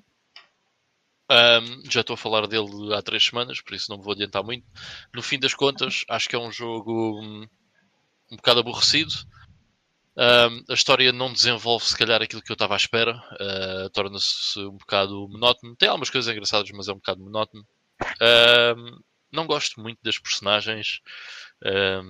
Graficamente é um jogo. É um, graficamente é um jogo de PS2. ok? Daqueles. Não, não é, não é nada extraordinário. É um bocado blend. Ah, enfim. Ah, resumindo, é um jogo que eu achei um bocado secante. Mas ainda assim foi divertido. E o save, ah, acho eu que dá para transportar para o Egg Mutation, que é a parte 2. Um, yeah, para o ano, I'm looking forward para continuar a série Egg. É nice. Não é nada do outro mundo, mas é fixe. Não, não desgostei do jogo. É um jogo melhor do que medíocre. É aquele 6 em 10 ali. aquele 6 em 10 porreirinho. Bem, ah, depois, hum, vou falar aqui de uma série de jogos de Master System que esta semana deu-me para jogar bastante Master System. E o primeiro de todos que eu joguei entusiasmou-me para experimentar mais, porque eu gostei bastante deste jogo. Eu nunca tinha jogado este jogo e sei que existe uma versão para Mega Drive que eu agora até fiquei com muita curiosidade em experimentar porque gostei uh, bastante da versão de Master System que acredito que seja bastante inferior. Aliás, eu quando estava a jogar isto pensei, a versão de Mega Drive disto deve ser uma grande padrada. Estou a falar do Alien, Sol uh, Alien uh, Storm, desculpem, dizer Alien Soldier, do Alien Storm. Uh, isto é uma espécie de beat 'em up tipo Streets of Rage, mas com aliens e este, o, gajo, o nosso personagem tem armas diversas. pá, não me quero alongar muito, não é um jogo uh, propriamente que faça nada de novo, certo? Mas é fixe e tem uma, um bocado de gore uh, pelo meio e é surpreendentemente bom graficamente também para uma Master System. Eu não sei de que ano é que é o jogo, mas por exemplo 90 e... 91. E nunca experimentei a versão de Mega Drive, como estava a dizer, e por acaso não, nem sequer a tenho e gostava muito agora de experimentar. Estás sem Está, Estás muted. Desculpem. Ela existe em algumas compilações do Mega Games, portanto provavelmente até já podes ter lá o jogo. É capaz, já. Agora que falas nisso. E sim, a versão yeah, Mega Drive é, é porreirinha. Eu só tenho uma dessas compilações, mas é capaz de ter lá. Isso já, já vem das arcades, não é? O Alien Storm, não. Eu não sei se teve lançamento em Arcade. Eu diria que. Pode estar a confundir com o Alien Syndrome, que são jogos diferentes. Ah, pois, se calhar. Mas, Mas o, o Streets of Rage não tem, né? Toda a gente sabe. ok. um, depois. Tem, uh, tem. Alien Storm tem é, lançamento pois. em arcade. System okay, okay. tem. Uh, bem, este entusiasmou-me para jogar mais coisas de Master System. Já agora, um, o jogo não é propriamente muito difícil, o Alien Storm, e há ali uma, uma, mecânica engraçada em que os monstros tendem a saltar para cima de vocês ali a uns certos pixels de distância. E quando vocês apanham essa cena, se vocês simplesmente os forçarem a saltar e chegarem-se para trás e depois atacarem, facilmente conseguem perceber uma mecânica muito fácil de lidar com, com os inimigos do jogo, menos os bosses, mas é, o que é, né? mas acaba por não ser um jogo muito difícil de se conseguir passar. Bem, com essa cena uh, fui uh, por ordem alfabética e o jogo que eu tinha a seguir que nunca tinha jogado era este California Games. Meu Deus do céu, que que é merda? Bem, eu percebo porque é que este jogo provavelmente é. Uh, há muitas pessoas que gostam do California Games, até da versão da Atari, da Atari Lynx. Também há na Mega Drive. Ah. Uh, yeah. Man, horrível. Não, não gostei mesmo nada. Uh, ao início não estava a perceber como é que aquilo se controlava, depois lá percebi. Fiz três vezes os jogos todos e pensei, não, não vou gastar mais tempo com isto, isto é horrível. uh, pá, não gostei mesmo nada, não vou estar a alugar, mas não, não gostei do California Games, achei uma grande seca. O que veio a seguir, pá, foi ainda pior. foi esse Champions of Europe. Oh, ah, não. esse é o melhor jogo de futebol da Master System. Estás a gozar, certo? Não, estou a falar sério. Se tu marcares gol na própria baliza, o gol vale, o gol vale para ti, sabias? Ah! sério? Velho, isso faz-me lembrar. Por acaso é engraçado que é do mesmo ano, porque isto diz aqui: The Official Football Game of UEFA 92. E eu é lembro de jogar em puto o Euro 92 Podos, uh, que é de Tecmo, já é da Tecmo, e quando tu fazias falta ao árbitro levavas cartão preto. Portanto, é mais uma regra bem inventada que faz todo o sentido. Man, este jogo é terrível, mano. Pá, é horrível, esquece. É? Este, lá está, é de 92, man, péssimo, péssimo, péssimo. Eu joguei, pá, 5 minutos e disse não. Pensar. Continuei por ordem alfabética e passando para duas coisas mais positivas. Um, cheguei então ao fim deste uh, Desert Speed Trap. Pá, adoro. Um jogo da minha infância. Um jogo da minha infância também. Muito bom jogo. Acho, pá, acho que foi pá, o meu terceiro jogo. Eu, também foi um dos primeiros. Gostei muito deste jogo, man. Um, excelente platformer uh, que tem uma nuance ali no platformer, né? que é a cena de também termos que nos despachar por causa do, do, do Coyote uh, e do tempo. Um, Coyote, sim. É, pá, gostei, gostei bastante. É um jogo muito giro. Uh, graficamente impressionante, mais uma vez. Eu digo isto sempre falo da Master System, mas devo relembrar que o que eu tinha de 8 bits quando era miúdo era uma Famiclone, já até depois de ter uma Mega Drive. E epá, a NES, eh, eu adoro a NES e os jogos da NES, tem muitos jogos incríveis, mas realmente em termos de gráficos, a Master System faz coisas que a NES não consegue fazer. E este é mais um desses exemplos em que quase que parece um jogo de 16 bits. Aliás, eu, eu diria que há jogos de 16 bits que parecem men menos impressionantes do que o Desert Speed Trap, que é um jogo de 8 bits. O da, o da Mega Drive eu por acaso não tenho os dois e não gosto tanto. Ma- Mas, não é o mesmo jogo. É um Não. jogo diferente. Mas É. Mas Desert gosto- Demolition, né? é o Desert Desert, Demolition. Desert Demolition. yeah. Também nunca joguei. Ah, pá, eh, mas já, pronto, eh, assim brevemente, foi um jogo muito fixe, é um, um excelente platformer, ahm, recomendo vivamente. E esta por acaso é, é a versão Portuguese Purple e está mesmo em português a parte de trás, é engraçado. Coisas exclusivas do nosso país. Ahm, bem, gostei muito. Depois, ah, o Ivo tinha alguma razão quando eu falei deste jogo, porque eu disse: epá, agora fica com boa curiosidade de experimentar isto na Master System. E ele disse: yeah, joga o primeiro para ficares desiludido e depois jogas o 2, que era o Fantasy Star. Ah, é Fantasy Star. Fantasy Fantasy. Zone. Um, este Fantasy Zone, eu, eu não, eu não desgostei. ok? Sim, não é? Not a bad game, mas. É, é- é um jogo fixe, yeah, e é bem colorido, e lá está para uma console de 8 bits, quando tem muitas cores, é sempre interessante, não é? Porque não é, muito, não é assim muito comum. Mas pronto, é muito inferior ah, ao, ao Super Fantasy Zone da Mega Drive. Mas ainda assim, curti bem. O que é que eu não gostei tanto aqui? Ah, achei bastante mais difícil do que o da Mega Drive, por um motivo simples. É que eu tive que fazer várias runs ahm, por perder à toa, porque havia certos bosses que se eu não tivesse um power-up específico não os conseguia passar. Ou seja, ah, imagina, fazes uma run, olha, lembro-me perfeitamente ah, de um boss, por acaso não é este, mas é um boss que manda uns lasers para a frente e quando ele, quando tu deixas destruir cada, o laser, lasers um a um e quando destróis uma certa quantidade de lasers o boss move-se muito mais rapidamente. E se vocês não tiverem o upgrade da velocidade, vocês não conseguem desviar-se do boss. É simplesmente impossível. A cena, a cena desses jogos é tu estás ali algum tempo a farmar dinheiro para comprares o máximo de, de upgrades antes de, de cada boss. Yeah, só que, por exemplo, andar pelos mapas. eh, isto, pronto, para quem não jogou, mas isto é um shooter na horizontal que andas para a esquerda e para a direita, tipo Defender, ok? Um, mas andares pelos mapas com o upgrade de velocidade às vezes é pior do que não teres o upgrade de velocidade, porque às Sim. vezes é confuso, a nave mexe demasiado rápido. Uh, ou seja, por exemplo, esse boss não me lembro, mas era ao nível 3, se eu não me engano, uma coisa assim do género, stage 3. Eu no stage 3 tinha que usar esse, esse, esse upgrade no mapa para depois conseguir ir ao boss e conseguir derrotar o boss.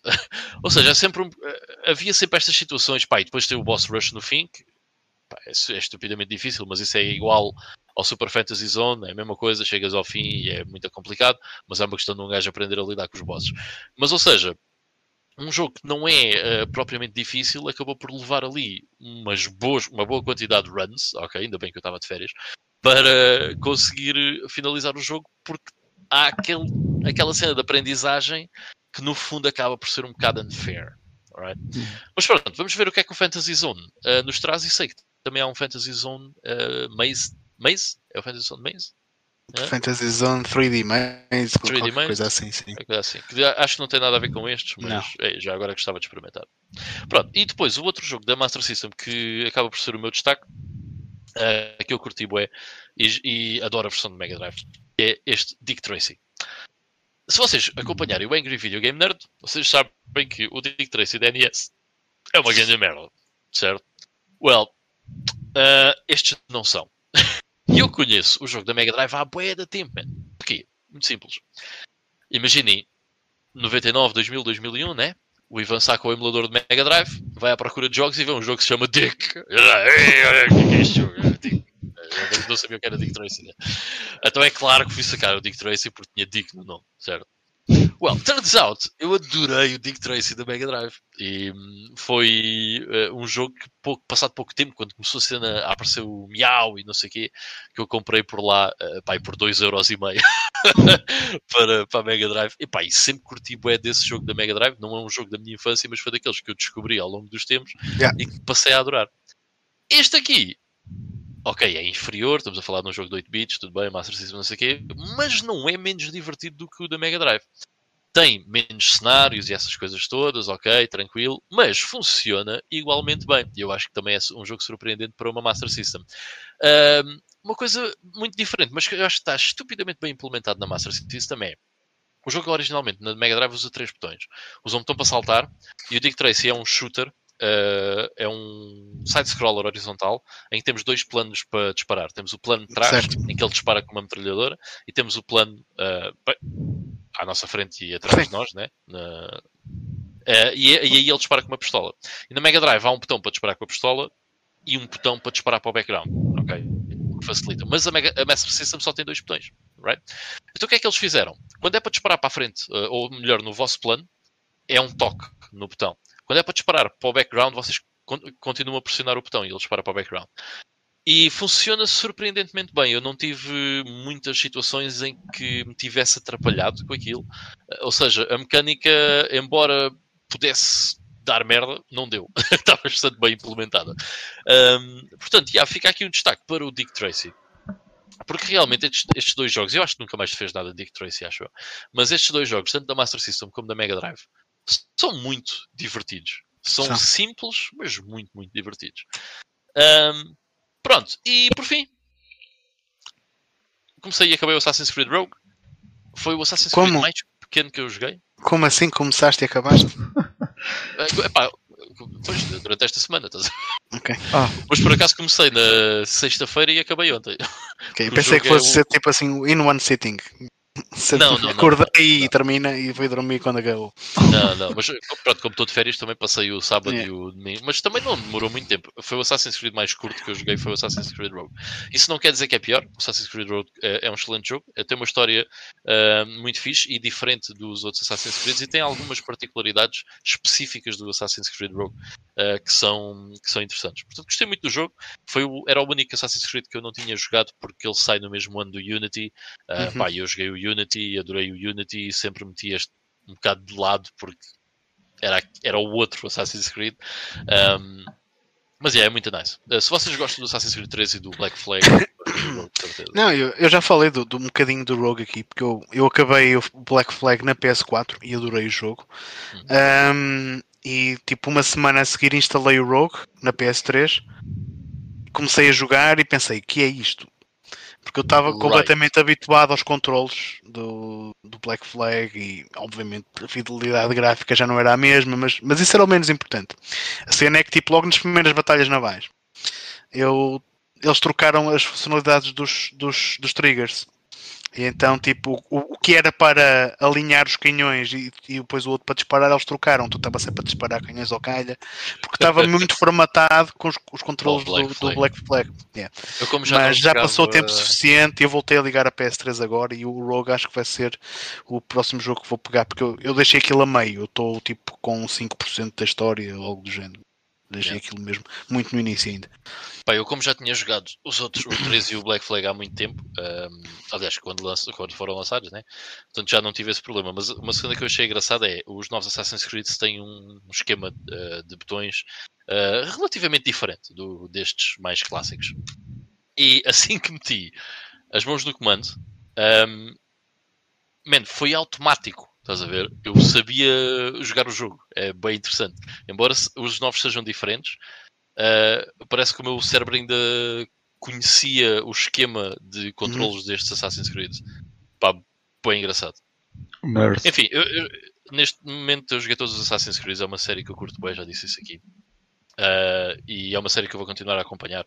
É, sem dúvida das séries que hoje em dia são lançadas até é que eu mais, mais, mais curto. Destas séries assim mais conhecidas é que eu mais curto. Depois quero só deixar aqui uma nota muito rápida mesmo para eu então já acabei como tinha dito a semana passada de ler este Footnotes em casa do Joe Sacco que é uma para quem não teve aqui no, no episódio passado é uma uma, uma banda desenhada sobre um incidente que aconteceu em 1956 um, na faixa de Gaza. Um, um, um massacre que aconteceu na faixa de Gaza por parte dos israelitas. Uh, é, um, é um livro muito bom. Uh, e para já agora, para quem não teve cá, o Joe Sacco é um jornalista que passa a sua informação via comics. Isso é, pá, é espetacular. E acho que é uma, é uma, uma forma de, de ler uh, informação histórica um, e também as opiniões e a vivência dele na faixa de Gaza. É, é, é muito fixe uh, ler desta, desta maneira em banda desenhada. Pá, adorei este livro. É um livro uh, às vezes difícil de se ler. Houve uma, houve uma vez em que eu literalmente eu li e tive que pousar o livro, estás a ver? E tive que ir respirar uma beca e dizer man, eu não acredito que eu vivo neste mundo, estás a ver? um, e uma coisa que vocês podem dizer é pá, mas isso não tem nada de ficção? Não. O que tem aqui são relatos que de uma coisa que aconteceu há muito tempo pode estar uh, alterado na cabeça das pessoas, porque foi há muitos anos. Mas ele, o Joe Sacco também uh, pega nisso e aproveita para explicar uh, essa, essa, essa cena e que isso acontece, mas quando 50 pessoas dizem a mesma coisa, embora uma diga que a jarra é vermelha e a outra diga que a jarra, a jarra é azul, não interessa, aquilo aconteceu, estás a ver? Yeah. Um, pá, e é, é espetacular de ler e recomendo vivamente. Um, pá, e eu acho que é uma não só essa, esta história de, de, que aconteceu em Gaza, mas uh, aquilo que no fundo está a acontecer desde, desde o início do século XX, uh, é um problema que eu acho que muitas pessoas uh, internacionalmente não têm conhecimento e que não há uma sensibilidade para aquilo que está a acontecer também devido, às vezes, aos atos da Palestina, que não são os melhores. mas eu acho que é algo que as pessoas deveriam conhecer melhor que é um problema muito grande uh, e que devido, não ter a, devido a não ter a notoriedade, se calhar devida, uh, existe muita coisa que acontece que, que não deveria de todo acontecer. Aquilo que se passa é horrível. Queria só então arrematar a dizer que já chegou o outro livro do Joe Sacco que fala também sobre a Palestina, mas é, passa-se pouco tempo depois da primeira intifada na faixa de Gaza, que é o chama simplesmente Palestine também do Joe Sacco. Uh, este livro foi escrito antes do Footnotes in Gaza, uh, mas não está relacionado.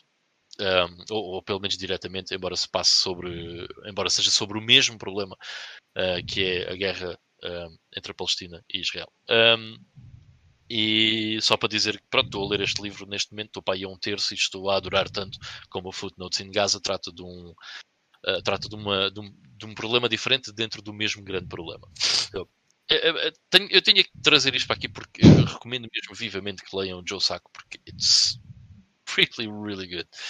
Muito bom mesmo. E, e, e, o facto de ser uma realidade, ok, de não ser uma ficção, dá Sim, é outra dimensão à obra. Yeah. Eu fiquei muito curioso desde a semana passada que falaste. Um dia ainda é de ler isso. Ok, tu faltou, não é? Eu também vou ser muito rápido porque hum, tempo para jogos, sinceramente, uh, tive muito pouco e o pouco que tive, tive concentradíssimo no Carmageddon. Portanto, não vou estar outra vez a falar do, do Carmageddon Max Damage, que aquilo, pá, pronto, é o vício que é. Eu ia, eu ia falar aqui uh, só do, um bocadinho do Night Slashers. Eu não sei se conhecem este beat'em up de, de Data East. Do, do Night, Night Slashers por acaso não. Pelo nome não estou a ver. Ok, então eu devia ter introduzido isto nas notícias porque achei bué, bué, bué fixe. O Night Slashers é um jogo de culto da, da Data East e é conhecido por ser um beat'em up de horror.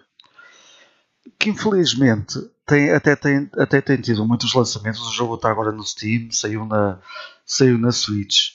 Um, saiu na Switch, mas está numa versão censurada o verdadeiro, o verdadeiro Night Slashers. Diz pá. Não, estava só a dizer. Ah, ok. Yeah, merda. yeah. o, o Night Slashers, a versão uh, uh, japonesa. E por isso é que este, se quiserem jogar, é um, do, é um dos jogos em que vale a pena ser pirata e vale a pena emular uh, a ROM no, no, no, no MAME ou no, ou no Final Burn a versão original uh, apresenta aquilo, a história do jogo é mais ou menos com zombies e não sei o quê, mas Uh, aquilo tem bué de agora, tipo os corpos a desfazerem-se enquanto estão a andar, uh, bué de sangue a jorrar quando, quando, quando batemos no, no, nos inimigos. E a versão censurada que tem saído por aí não tem nada disso. E é uma, é uma versão, acaba por ser um beat'em up um bocado uh, como os outros todos. Pronto, uh, Night... estou, estou a ver gameplay e estou a gostar do que estou a ver.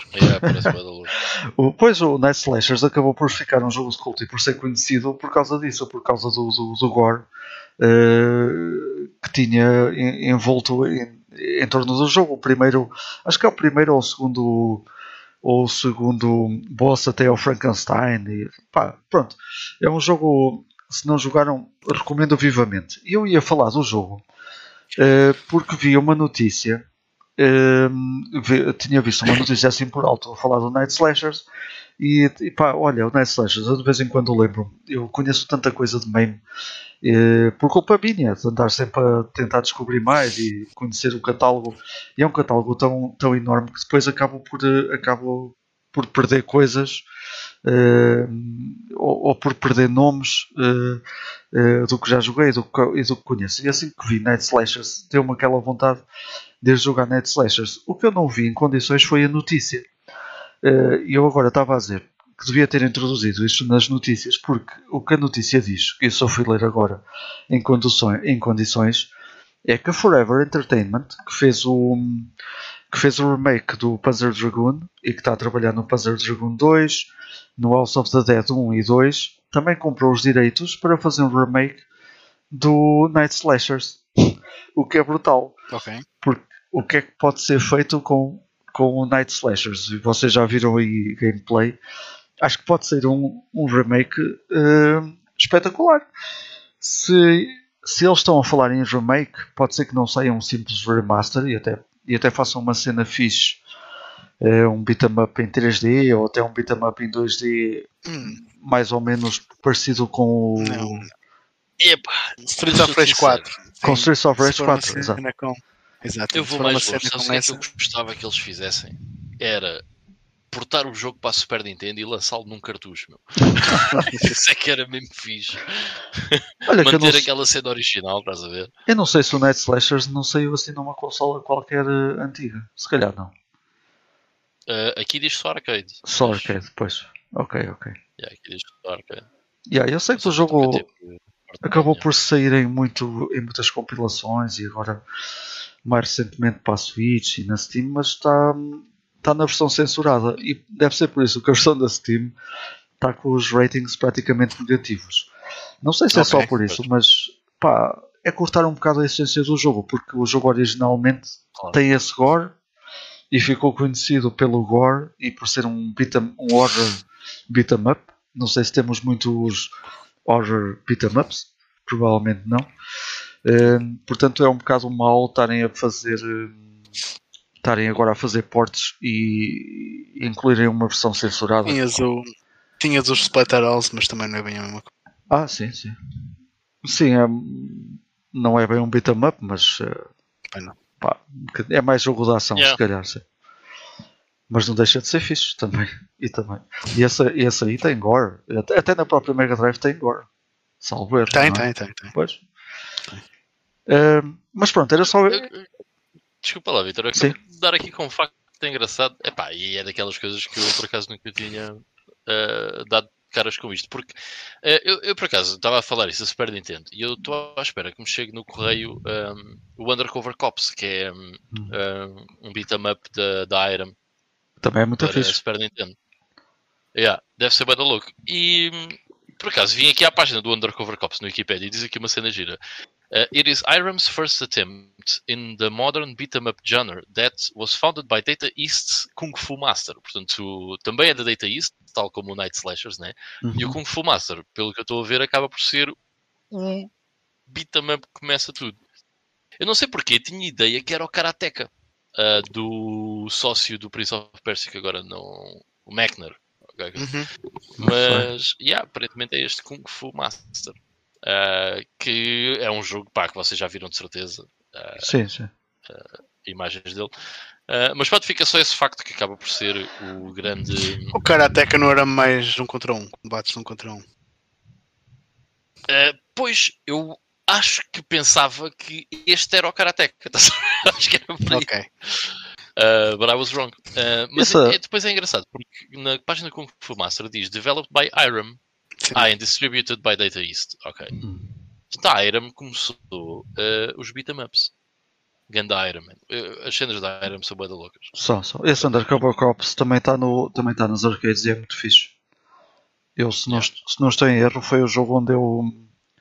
eh, aquilo começa numa praia e a certo ponto há um peixe que está no chão e eu penso, olha é comida. E afinal não. Eu peguei no peixe e comecei a dar no peixe.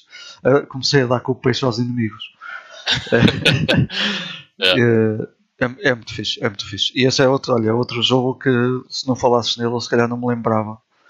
Eh, e que também fica perdido de um gajo andar a, a explorar eh, pá, o catálogo de meme e do, da- da- das arcades. Vai, é tão vasto e tão, e tão enorme que, Pois é, quase infinito. é ridículo, é ridículo. Eu cada vez que saco um, um pack, eh, eu nem sei por onde é que é de começar para explorar coisas novas, porque é sempre aos 4 mil. Pá, é, Yeah. é mesmo ridículo. Mas pronto, Um, já agora, desculpa lá, Vitor, mas já agora fica a informação para quem uh, quiser. Um, a Retrobit uh, faz umas edições bem loucas. Eu até mostrei no meu canal aquele do Holy Diver e do Super R-Type e Metal Storm. E este Undercover Cop uh, vem também por, por, por parte deles. Uh, e eles anunciaram agora esta semana uh, outro jogo que eu achei muito fixe, que é o Always Awakening, que já saiu para tudo e mais alguma coisa aqui há, um, há uns tempos. Mas um, eles fizeram uma, uma- um porte de 8 bits do Always Awakening. Aliás, Yeah. um sócio qualquer fez. Uh, E eles vão publicar essa versão num cartucho de NES. which is really cool. Portanto, é um jogo indie moderno, traduzido para 8 bits e lançado para um cartucho, uh, pronto, com uma release física para, para a NES. Portanto, é, é muito fixe. Portanto, se tiverem curiosidade, passem por lá, uh, que isso está ainda disponível para, para comprar. Até dia 17 de outubro, se não estou em erro. Retrobit. Nice. Nice.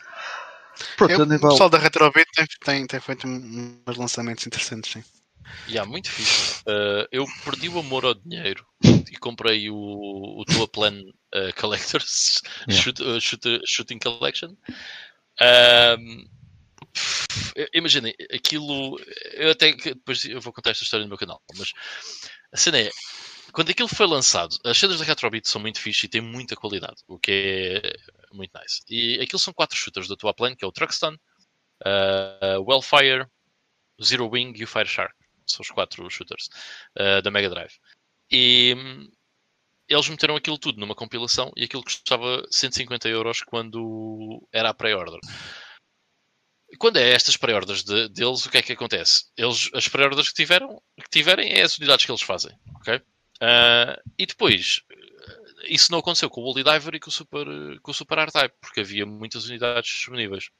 Mas nestas agora é, epá, é o que eles tiverem de pré-orders, é o que eles fazem. Ah, e eu, na ingenuidade, porque como não li o press release, achei que ia depois conseguir comprar isso no Amazon ahm, mais barato ou com portes grátis ou something, percebes? Então não fiz o- a pre-order na Strictly Limited. Ah, e quando isso saiu, can't find it anywhere. Anywhere. Não, não há. E se quiseres, vais ao eBay e pagas 300 ou 350 libras. Tipo, ridículo. E o que é que eu fiz? Mandei um e-mail à Retrobit, que eles têm lá uma cena a dizer, falem connosco, não sei o que no site. E eu mandei um e-mail e expliquei: Ei, tipo, pá, eu tenho as vossas edições todas, ah, incluindo as duas pré-orders que vocês ainda não me mandaram, que, que é do Mega Man Willy Wars e do Undercover Cops, ah, que vão sair agora em novembro. E, epá, e infelizmente isto aconteceu-me. Podem-me indicar um sítio que tenha isto para comprar, tipo, somewhere. Ah, eu não queria estar a comprar no eBay por 300 libras. Tipo. Ah, e eles mandaram-me o, o link de um site que tinha, Ah, mas era 200. Eu pensei, bem, se eu não comprar, I'm never gonna get it. E o que foi a cena eliminatória foi quanto é que custa cada jogo individual, right? Yeah. Ah, e provavelmente eu ia pagar 350 se quisesse os jogos individualmente. So, fuck it. I bought it. Mas eu depois mostro-vos e se calhar até trago aqui, aqui para o pessoal ver, porque é muito giro. E estas edições uh, novas destes jogos antigos, para mim é uma cena moeda louca e é a única coisa dessas cenas uh, delimitados que eu, que eu gosto de comprar, porque acho que tem muita qualidade e no fundo estamos a pagar muito menos por jogos que são caríssimos. Estás a ver? Tipo, o Undercover Cops é 300 e tal euros. E a edição toda pipi custou 60. So it's really, really cool. Um, mas, já, yeah, desculpem lá uma parte, mas para quem gosta de, desse tipo de cenas, a Retrobit vale mesmo a pena. E passem por lá, deem uma espreita dela, porque eles têm coisas muito fixe para, para, pessoal, para pessoal como nós, né? que gosta da cena física um, dos jogos. Só, desculpem lá uma parte, mas. Yeah, não, fizeste bem, fizeste bem. E agora há outros sites. Eu estava-me a lembrar também do Second, uh, Second Dimension, que também tem feito umas vendas engraçadas com alguns jogos também. Uh, e há mais um ou dois. Tem sido, tem sido uma cena muito fixe. E acho que é muito porreiro. Uh, eu também pá, teria, muito, teria muito mais interesse em comprar jogos antigos que novos, se o fizesse ainda. Um, right. Pronto, avançando. Uh, jogos foi só isso mesmo. Não vou estar aqui a falar outra vez do Carmageddon nem nada. Mas queria também só deixar aqui a nota que finalmente entrei aqui no mundo do uh, Junji Ito, que o, que o Ivan me obrigou a isso, mais ou menos. Pá, mas eu gostei muito da descrição dele, que ele me fez aí num, num, num dos episódios e eu já andava atrás do. não cheguei a mandar vir nunca e tive a felicidade agora de, de encontrar na loja física. E só queria dizer que estou a adorar. É, é deste tipo de novela gráfica, ou cómics, ou manga, ou whatever, que eu, que eu gosto mais. Uh, e estou, assim que cheguei, comecei logo a devorar uh, isto, que são 400 páginas e já vou a meio.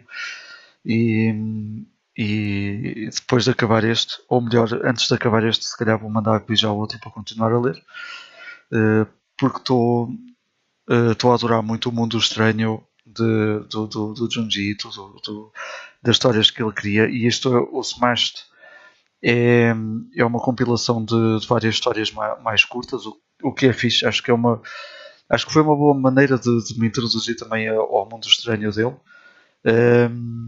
E pá, não posso dizer que seja tudo perfeito, há, há uma ou outra história que eu não, que eu não gostei tanto. Uh, mas uh, no seu todo são sempre coisas pá, que nos deixa um bocadinho a pensar, pronto, ou, ou, ou ficamos a pensar naquilo, o que, que caralho eu acabei de ler. Yeah. yeah, é isso, é às vezes é tão macabro, tão estranho. Yeah. Tu ficas assim, what? Portanto, tu estavas a falar do, do Remina, eu até descrevi aqui o Remina, que é outra história. Uh, pá, o Remina tem uma cena bizarra que é, há um, há um planeta que chega perto da Terra e esse planeta tem uma língua e começa a lamber a Terra. Só que ao lamber a Terra, a Terra começa a girar bem depressa, né? Então as pessoas começam a voar pela Terra, uh, tipo pelos continentes bem rápido, porque a Terra está a girar bem depressa. É tipo, what? Como é que isso? Cenas do arco da velha mesmo. Yeah. Só, é, só é possível na cabeça do gajo. Mas é, é, mas, mas, é por isso, pá, eu acho que vou devorar completamente as obras dele e porque é, é disso mesmo que eu gosto. Eu lembro-me de ter lido Alionides. Não. Alionides Kill, acho que é assim que se chama, uh, na, na, sua tradução para, para inglês, e ter gostado muito. Que foi, o tal, foi a tal manga que deu, uh, que deu depois uh, origem a um, a um filme onde o gajo morre e volta ao início faz tipo um reset. Nós falámos aqui disso, acho. Não sei se foi em off ou se foi diretamente no no, no, no, no, pod, no podcast, uh, mas foi a primeira vez que eu li realmente algo uh, japonês e já nessa altura uh, me pareceu bem estúpido porque é que, porque é que alguém morre e volta, volta a acordar e refaz o seu dia todo e aquilo é um ataque alígena. Pá, isso acabou por originar um filme de Hollywood, o que é fixe. E, e pronto, essas, essas cenas estranhas que, que eu, que, que eu gosto bastante e estou a gostar bastante da obra agora do, do John G. Ito e ainda bem, ainda bem que tu falaste nele e que, e que, que eu fiquei a conhecer.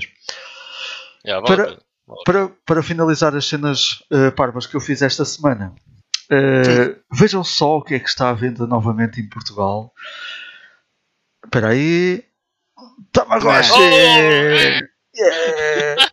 A cores, a, a câmera nem está a conseguir focar porque isto tem tanta cor, meu Deus. Espera aí, vou, deixa ver se isto foca. Não foca mesmo. Ah, está quase, está quase, não, Pô, Não. Isso é um Tamagotchi de 256 bits. não foca. Ok, Mesmo. pá, é pena não focar. Ah, Eu até meti aqui um, eh, só para verem ah, o tamanho. Isto é um original, 98. É pá, bem maior, não? E é a pedra, é a pedra grossa leva duas pilhas AA, AAA. Um, pá, o que é que eu posso dizer disto? Um, isto é um Tamagotchi a cores, como tem saído no Japão já desde 2008.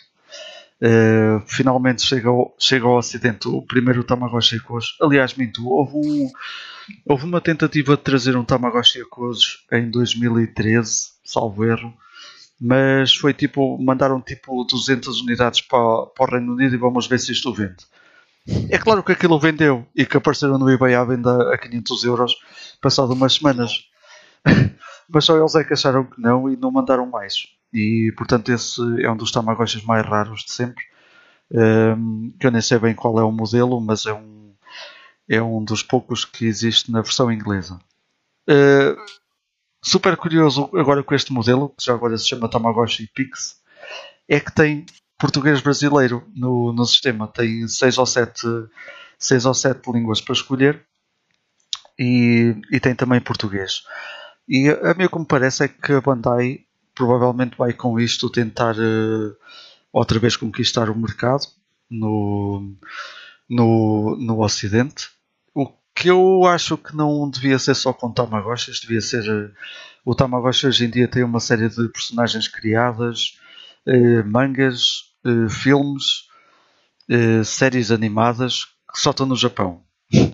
e que acho que também deviam dar um bocadinho o salto para cá, uh, não só para Portugal, obviamente, mas para todo o lado, para, para tentar introduzir um bocadinho o mundo que foi criado lá.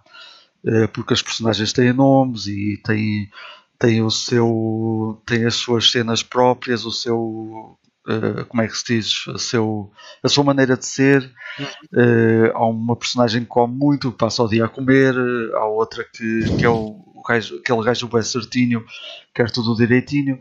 E que, quem compra agora um Tamagotchi não sabe isso e, e acaba por ficar um bocadinho à nora, uh, porque as, este, este Tamagotchi a cores dá, dá para ver muito mais cada um dessas personagens, porque é a cores, porque tem, tem um LCD uh, totalmente a cores, já não é baseado em pixels como, como os anteriores, e, e é uma cena muito mais inteligente que tem muito mais cenas. Tem, eu já falei uma vez aqui do Tamagotchi Cos no, no podcast há alguns anos. E o, o, que, o que o Tamagotchi Cozy com LCD fez foi com que não se, não, o Tamagotchi não tivesse fechado numa sala. E então isto agora tem sítios onde o Tamagotchi vai. E nas opções nós encontramos, por exemplo, o parque. E ele vai ao parque conhecer uh, um Tamagotchi qualquer dos. É tipo Pokémon existem 200, se for preciso. Um, temos a loja onde ele vai comprar itens. Isto tem uma memória interna onde guarda os itens que nós compramos. O Tamagotchi não morre porque casa-se, tem um filho e passa de geração. Os itens vão ficando. Uh, e o que este Pix me, me, eu já me apercebi. Eu só tenho isto desde ontem, por isso não conheço totalmente. Uhum. Mas uh, o, que me de, o que me deu a perceber é que agora a maneira de haver um, uma espécie de game over no Pix é que há a imagem do que acontece no, nos Pokémons. Um, aqui ele também vai guardando o que é que nós vamos conhecendo. Por exemplo, temos um, em vez de um Pokédex, temos um, um uma espécie de Tamagotchi Dex, se quiserem chamar assim, onde ele, onde ele vai virando cartas que, tão, que têm um ponto de interrogação, vão virando para personagens que nós conhecemos. E, por exemplo, se for a personagem número 48, que estava no parque, aquilo leva-me à, à, página onde está o, o número 48 e vira-me essa, esse cromo, digamos assim, Sim. Do, do, do Pokédex. Isso acontece para tudo no, dentro do, do, deste Tamagotchi. Não só para personagens, mas para eh, comidas, para, para itens que compramos ou encontramos, para uma série de coisas e então acho que a longevidade do Pix está baseado aí. Aqui nesta parte de trás que eu vou tentar mostrar, aqui vê-se bem, tem uma câmara. Por isso é que ele se chama Pix. E isto clicando, cli, isto clica, faz um som e tira fotografias. Um, Bom, pá, Ok. faz cenas boeda parvas, tipo, eh, tem um do-it-yourself para furniture, para mobília. Eu não sei porque é dizer em inglês, porque ele diz por está, por está em português. Eh, deve ser do hábito dos anteriores. Foi do Eh, IKEA. Yeah, se calhar. e, e o do it yourself é tipo, tira, tira, tira duas fotografias a cores. E eu pensei, ok, isto deve ser da random.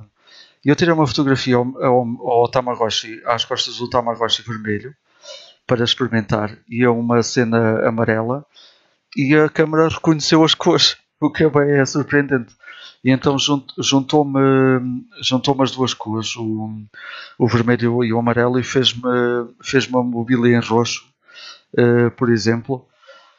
Pá, tem essas cenas, pronto, e na comida acontece igual, tem, eh, tem uma função de cozinhar, e ele diz mesmo tira fotografia a duas comidas, mas o que aquilo faz é, vai buscar eh, as cores, no meu caso foi o amarelo e, outra, e o vermelho, e fez-me um smoothie, e depois foi mais cartas e virou-me um smoothie e encontraste o smoothie. Pá, pronto, tem essas, é- é- essas cenas.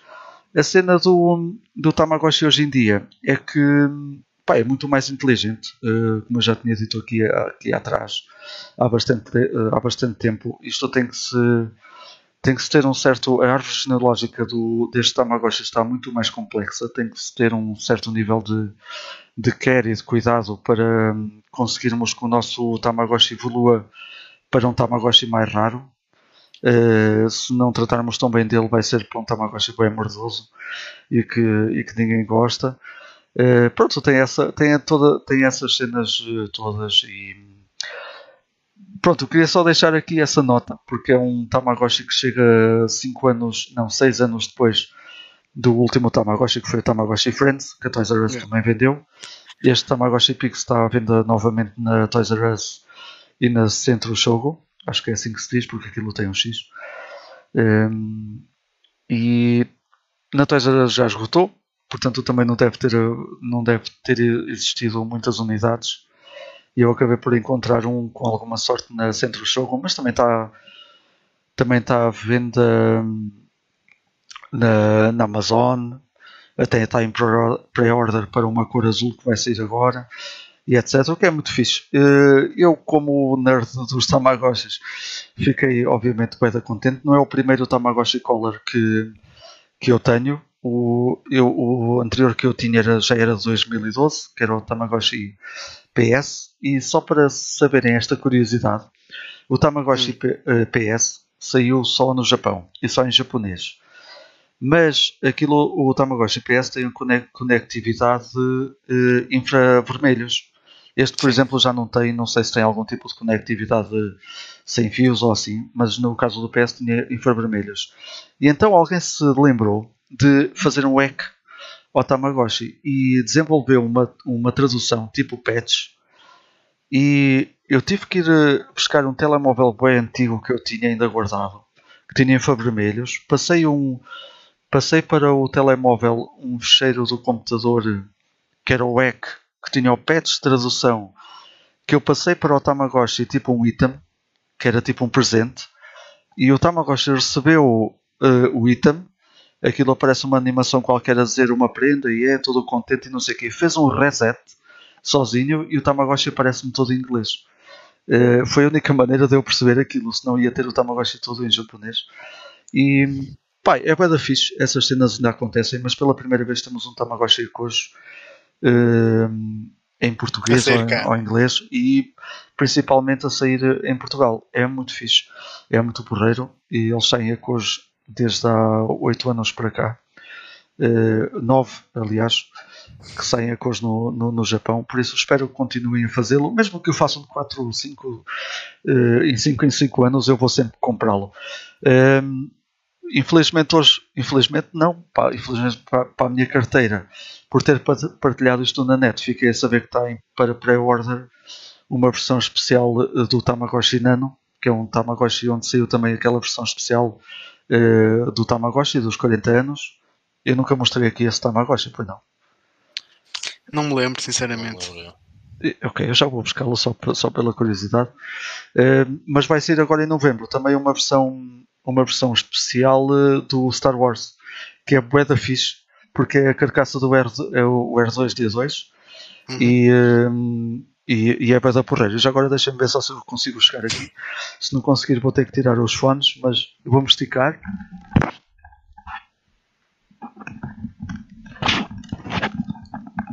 Pá, este nunca o tirei da caixa porque eu conheço o Tamagotchi Nano, eu tenho a versão original do Tamagotchi Nano, mas ele saiu, a Bandai, isto é uma cena entre a Bandai e, hum, e, a, e a Taito, o jogo é da Taito, salvo erro, não é? Namco. É da Namco, exa- eh, exatamente. O-. Mas isso.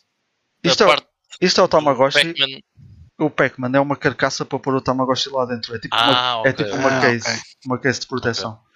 Este Tamagotchi, este Tamagotchi Nano, que ainda é mais. consegue ser mais pequeno do que o original. Já agora só para. Pá, desculpem lá estar Mas aqui. vais mandar isso para a Wata. Pá, podia, podia mandar, podia mandar. podia, eu ainda, ainda o vou abrir, mas eu vou abrir com muito cuidado. Eu tenho muitos Tamagotchi japoneses que já usei e estão na caixa. Eh, E eu quero fazer a mesma coisa a este. Eh, Vou abrir com muito cuidado só para o ligar, mas eu nunca o liguei porque ele faz, tem as mesmas funções de um, de um Tamagotchi Nano eh, normal, que eu tenho o original. E por isso é que já conheço o que é que ele faz. A única coisa diferente é que tem a música do, do a música do Pac-Man eh, no início quando se carrega lá num botão qualquer e acho que deve ser só a única maneira, a única cena engraçada que ele faz. Mas pronto, desculpem-me lá, eh, desculpem lá por- pelos Tamagotchis. Eu acho que ninguém ninguém quer saber. Não, é, é- eu acho bem engraçado porque tu és a única pessoa que eu conheço que tem Tamagotchi, estás a ver? Aliás, Sim, tu uma vez. desde os eh, anos há- 90, basicamente. Yeah. Há um vídeo no meu canal que é o Vitor a falar sobre Tamagotchis. Yeah. I, sério? I think it's awesome.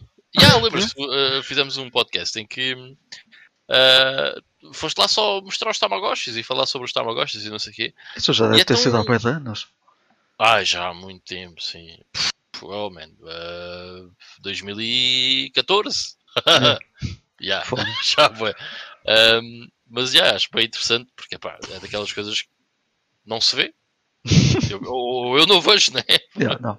Eu estou eu tô, eu tô numa conversa numa conversa de grupo do Messenger com outros com outros eh, fanáticos Tamagotchis e somos uns impressionantes cinco membros. Portanto, eh, eh, portugueses, atenção. Assim, Portugueses. Agora eu, eu estou, eu estou num grupo internacional onde são milhares, mas aí também já pá, malucos para tudo e são daqueles gajos. Há lá um gajo que tem que tem tipo 40 do mesmo modelo, mas tem carcaças diferentes. Pá, isso não, não chego a esse ponto. Chega-me bem ter, mas eu gosto muito. É um brinquedo, acho que é daqueles brinquedos que, pela nostalgia e por ter tido um logo quando saíram e não sei o quê, fiquei sempre in- interessado e impressio- impressionado com cada modelo que saía. E é por isso que eu gosto tanto deles e pá, vou continuar a comprá-los. Eu deixei de importar porque já não compensa eh, minimamente o- devido aos valores. eh, acho que deixou de compensar um bocado. Mas se saírem cá em Portugal, pá, eu papo-os a todos. Pronto. Aí sim. E até historicamente acho que é, acho que é engraçado. Histo- historicamente falando. Mas pronto, é isso. Para finalizar o meu Playing Now e, e também para finalizar eh, provavelmente o nosso podcast, até porque já passámos um bocadinho da nossa, do nosso horário, como sempre. Pá, é Ah, tranquilo. é uma cena que tem acontecido sempre de qualquer maneira. Não sei se querem adicionar mais alguma coisa aqui ao, ao podcast em si, ou se ficamos eh, definitivamente por aqui. Yeah. I think I'm cool. Ok. Então vá. Eh, toda a gente que teve aí a ver, o, o Nivex eh, também ainda está aí. que Ele, estava- ele até estava a falar do Tamagotchi do. Do Tamagotchi do jogo Sonic Advance do, do Game Boy. Olha, não conheço. Eram os, eram os. Chaos que tu tinhas mesmo no- na Dreamcast. Ah, Tu Na ok. Dreamcast tinhas Sim, lá sim. aqueles Chaos em que tu podias passar para o VMU e também fazias cenas.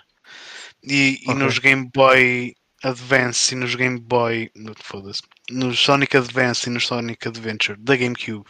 Uhum. Também tinhas essa conectividade entre a GameCube e o Game Boy Advance e também podias criar os, os Chaos e essas cenas. Nice, nice. Mas eu também, por acaso, também nunca perdi muito tempo com aquilo.